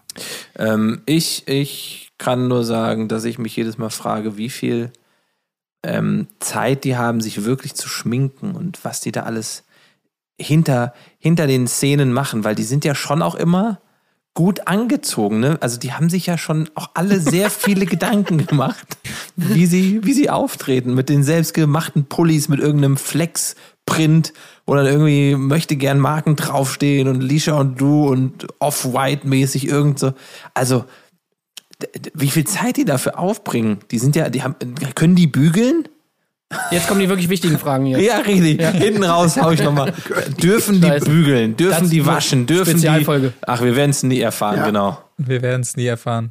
Aber ein bisschen Zauber muss auch bleiben in Ja, dieser ähm, Sendung, die, die wir nicht, äh, was wir nicht äh, hinterfragen können oder aufdecken oder sonstiges. Ansonsten würde ich nämlich sagen, lieber Jan, vielen lieben Dank, dass du dir die Zeit genommen hast Ja, und heute euch. mit dabei warst. Ähm, zu sehen, natürlich wieder äh, bei Ninja Warrior. Ne? Richtig. Äh, neu wieder am Start zu hören. Natürlich äh, mit der Kollegin, die wir letzte Woche da hatten, mit Anja in Kützel und Röppen bei Audible. Richtig. Und sonst noch? Ähm, folgt mir bei Instagram. Sehr gut. Aber Moment, halt, stopp, Instagram ist zensiert. Ah, nee, folgt mir auf meine, meine Telegram-Gruppe. Denn Richtig. nur da Die Köppen, gibt es die ganze die Wahrheit. Köppen GmbH. Unzensiert. Alles klar. In diesem Sinne, vielen lieben Dank. Ähm, wir können, glaube ich, schon sagen, stimmt, wir sind ja heute Sonntag, dass wir tatsächlich am Mittwoch mit einer neuen Folge kommen. Ihr werdet euch fragen, hä? Mittwoch? Sommerhaus ist doch nur sonntags? Ja, aber das Sommerhaus ist ja bald vorbei und wir denken natürlich schon, wir, wir gucken vorausschauend wie beim Autofahren, wie man das als guter Fa- Autofahrer machen sollte und werden natürlich beginnen, die aktuelle Staffel der Bachelorette ähm, fachkundig zu begleiten hier in diesem Analyse-Podcast. Deshalb die nächste Folge bereits Mittwoch zur Bachelorette, wo wir uns sicherlich das Teilnehmerfeld mal ein bisschen angucken werden und so weiter. Die nächste Folge zum Sommerhaus dann wiederum nächste Woche Sonntag parallel, wie ihr es kennt, zur Ausstrahlung des Sommerhauses gegen 20 Uhr, denn feste Zeiten sind uns wichtig. In diesem Sinne, ich bedanke mich nochmal recht herzlich in die Runde und sage Tschüss und bis zur nächsten Woche. Wiedersehen. Macht es gut. Tschüss. Tschüss. Danke, Jan. Danke euch. Ciao. Erdbeerkäse. Gold, Bullshit. Wo bleibt hier irgendwie Menschlichkeit? Was für Menschlichkeit, Alter.